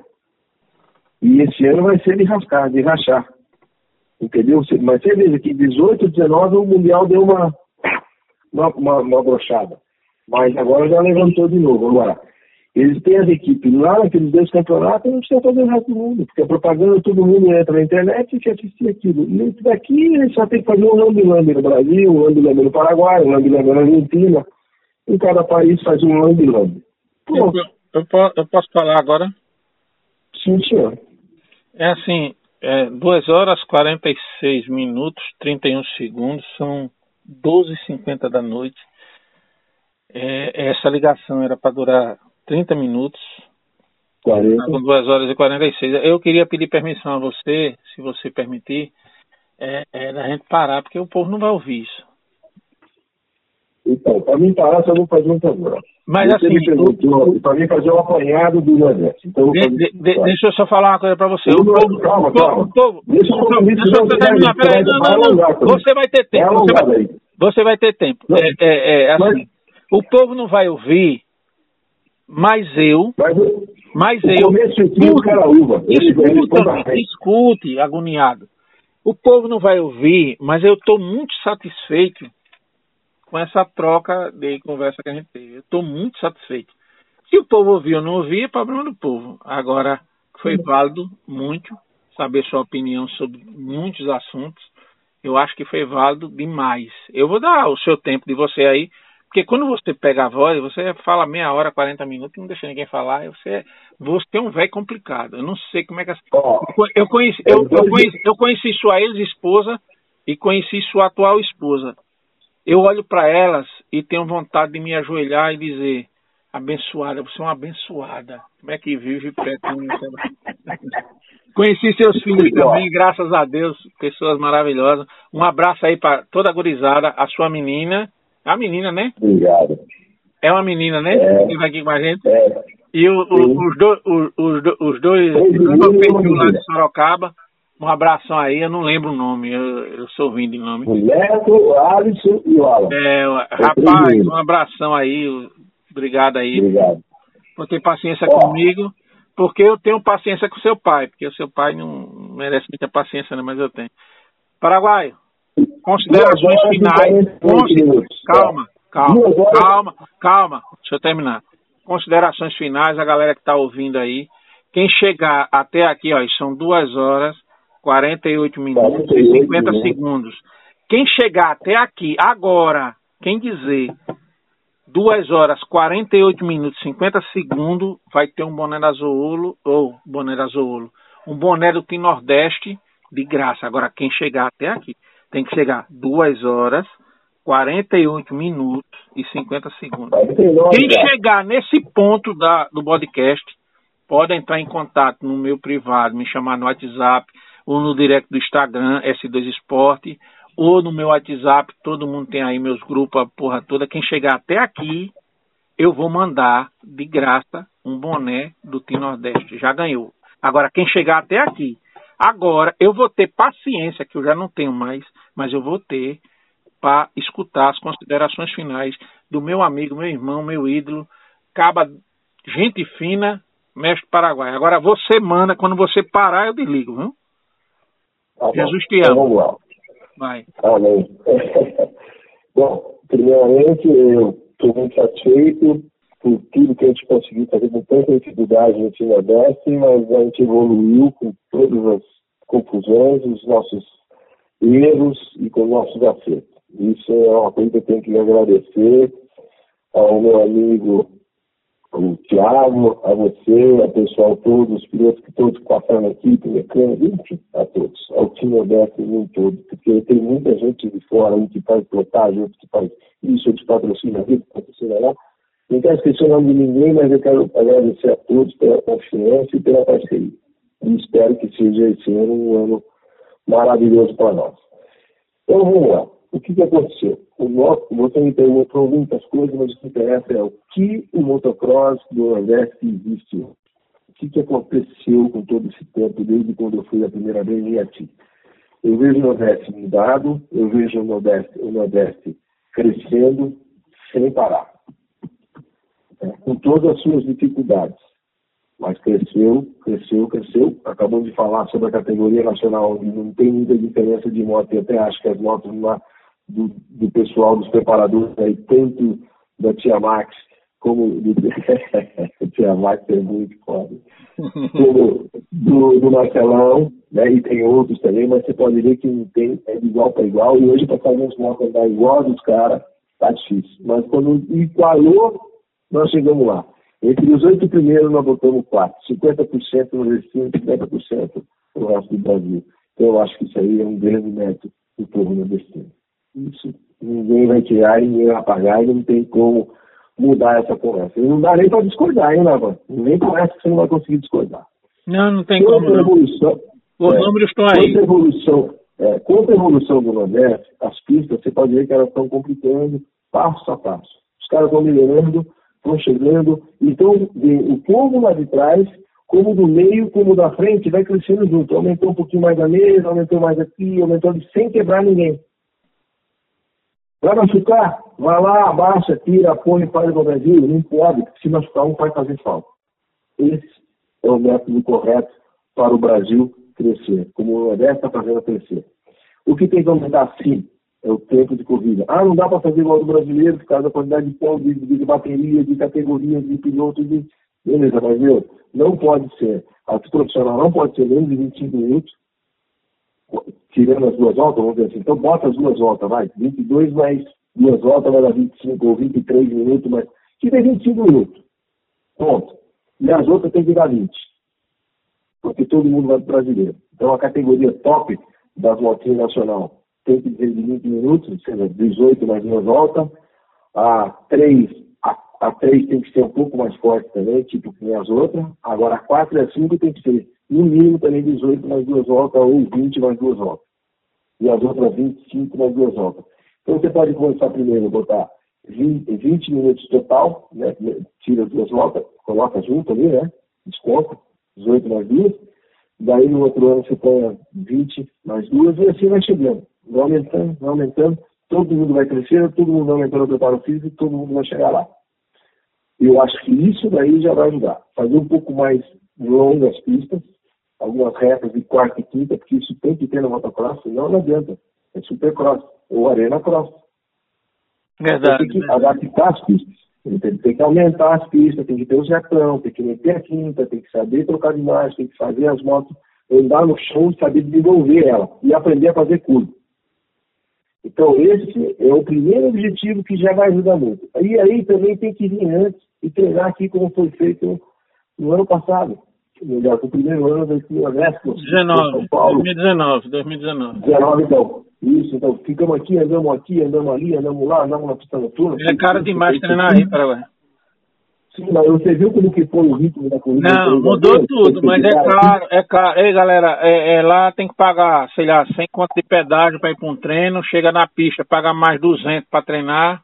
Eu tô falando assim uma quantidade de uma equipe, né? Que nem Aí tem que voltar, aí tem que voltar é, é 200 quilômetros para ir para a pista, 200 quilômetros para voltar para casa. É assim, aí. aí o cara aqui tem a pista dentro da cidade dele, tem a moto que ele vai andando na moto da casa para a pista. Ele acha que tá difícil. O piloto nordestino acha que tá difícil. Vai lá para São Paulo para ver. Você tem que sair de uma cidade, andar 200 quilômetros para chegar na pista, chega lá, você paga para ir, você vai pagar o combustível, combustível de moto e tudo que é normal. Aí você vai pagar pedágio. Aí quando chega na pista, você tem que pagar o valor por pessoa para treinar, que a pista está pronta. Também as pistas são impecáveis. Mas aí tem que pagar, a pista está gradeada, está molhada, está tudo certinho. Mas você paga para treinar e depois voltar para casa. E depois voltar para casa mais 200 quilômetros. É o que a gente faz aqui para uma corrida. É. É isso aí. É um treino aqui que você gasta com uma corrida aí, exatamente. Os valores são os mesmos. Mas foi bom porque o resultado em Três Lagoas, você lembra? Só em uma categoria que nós tivemos o problema, a moto deu problema, o piloto também estava com seus. Eh, não estava muito focado. o piloto estava com problema é. também. A moto e o piloto. É, é não estava muito focado, enfim. É, mas, por exemplo, o, o Lama ele tinha um preparo físico, a pista estava exigente pra caralho. La, em, em Três Lagoa, modesta parte, o Lama deu um show. Show! E você estava no pitline é. comigo quando ele deu aquelas duas passadas lá no, no, no, no menino lá do Rio de Janeiro, no cara, o cara cortou ele duas vezes, ele deu dois X no cara. Meu irmão, até o menino veio falar comigo depois, eu tava junto com o Lama, o menino veio falar, disse, rapaz, como é que faz aquilo, hein? Que eu cortei você duas vezes, você me deu Ei, e, e a passada que ele deu no Diego Reis e no Guidão, na mesma Isso, curva? Isso, numa curva só. É. Então, só para você é, ver que eu, é, eu, eu estou falando... É, Paraguai, é, Paraguai é, é, assim, é porque depois o povo escuta, é, vamos, eu sei que você tem admiração também, deixar um abraço aí pro Lama, Bicho é complicado. vai voltar, e eu estou torcendo por ele, que eu sou fã de Cicaba. É, o bicho é, o bicho, o bicho é complicado. O pai dele, nosso é, grande parceiro, pai dele. Tem que tirar, tem que tirar o chapéu. É um piloto. Eu convivi, eu vi, o Paraguai conviveu também. O cara pedir para uma moto ficar mais leve, é, é, menos braba, para ele poder andar mais. Eu só vi ele, porque todo piloto pede que a moto fique mais valente. Ele pediu pro cara ele fazer um mapa. Ele pediu um cara para fazer uma moto zero, ele pediu pro cara fazer um mapa para a moto ficar mais, mais dócil. Porque ele estava sem preparo físico 100%, aí ele pediu, ele faz a moto mais dócil, que eu ando mais. E chegou lá e fez acontecer com a moto mais dócil. Qualquer piloto normal que eu conheço, o cara, eu quero uma moto bem forte, que é para eu fazer resultado. Ele é. pediu uma moto mais dócil e conseguiu resultado. Um abraço aí pro meu amigo Rodrigo Lama. Tamo junto. Então, então diga assim, ó. É, olha, Tirião, são quatro minutos e você já me interrompeu duas vezes. Ó. Mas vamos lá. É porque tem que deixar, tem que deixar, tem que, tem que gravar a galera, senão a gente se, se ferra depois. É verdade. Mas olha, então o que eu quero dizer, você viu que ficou um bom legado aí para vocês é, brigar por esses tempos, já vai dar uma melhorada muito no nível para todo mundo, as pistas têm que ir subindo devagarzinho, tem que ir aumentando um pouco os retão, os negócios assim, tem que fazer, porque vai melhorando a qualidade, entendeu? Eu acho que isso daí já vai melhorar muito. E o pessoal tem que vir antes, exemplo.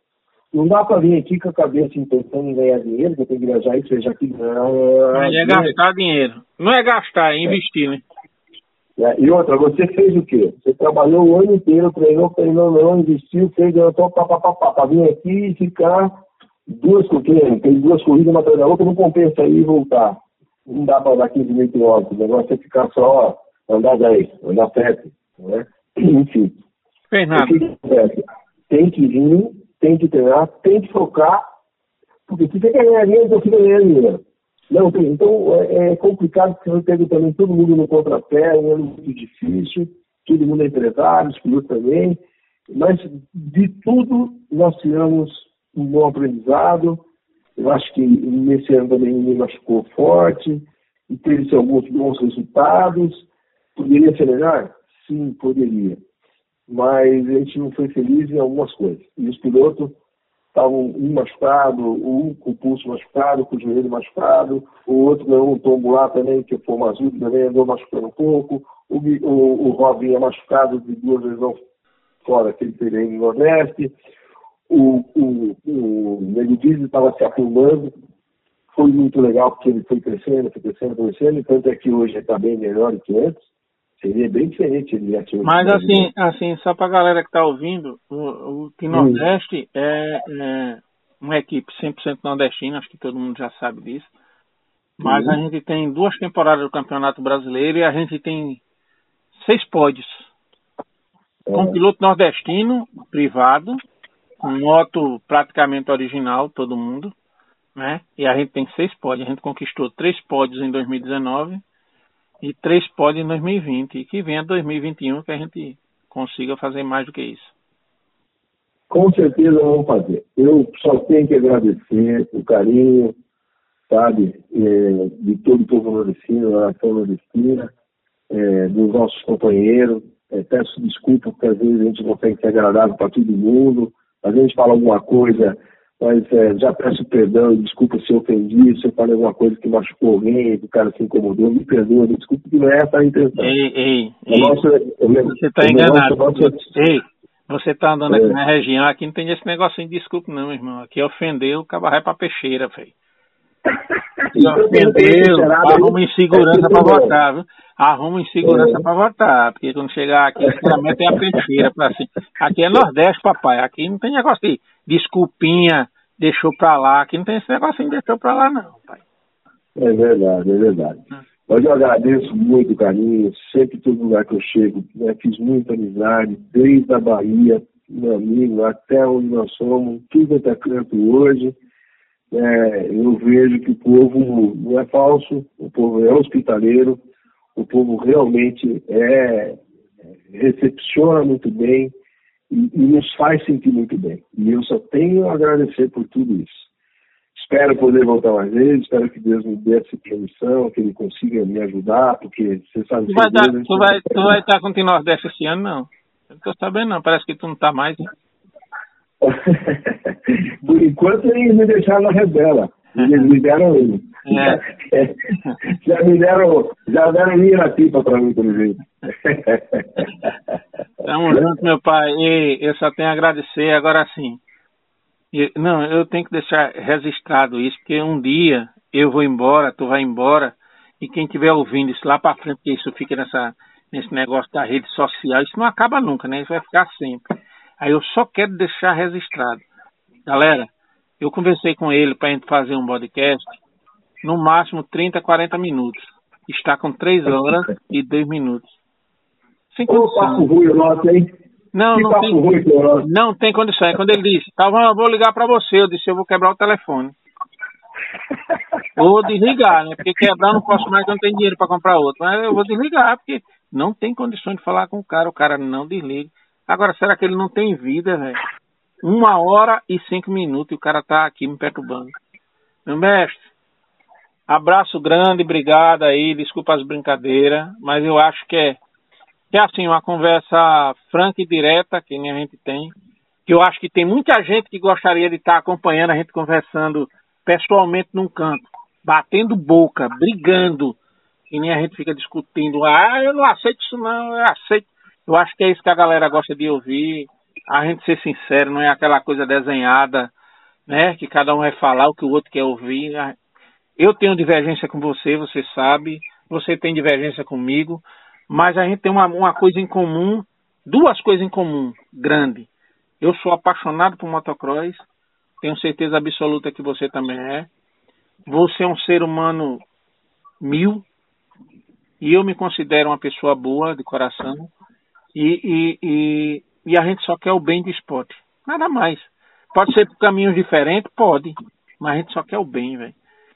Ninguém aqui tá aqui para puxar o, o tamborete de ninguém derrubar ninguém. Não, a gente só quer o bem. Eu queria que a coisa acontecer. Se eu tenho certeza que acontecer, eu fico feliz, tu fica feliz.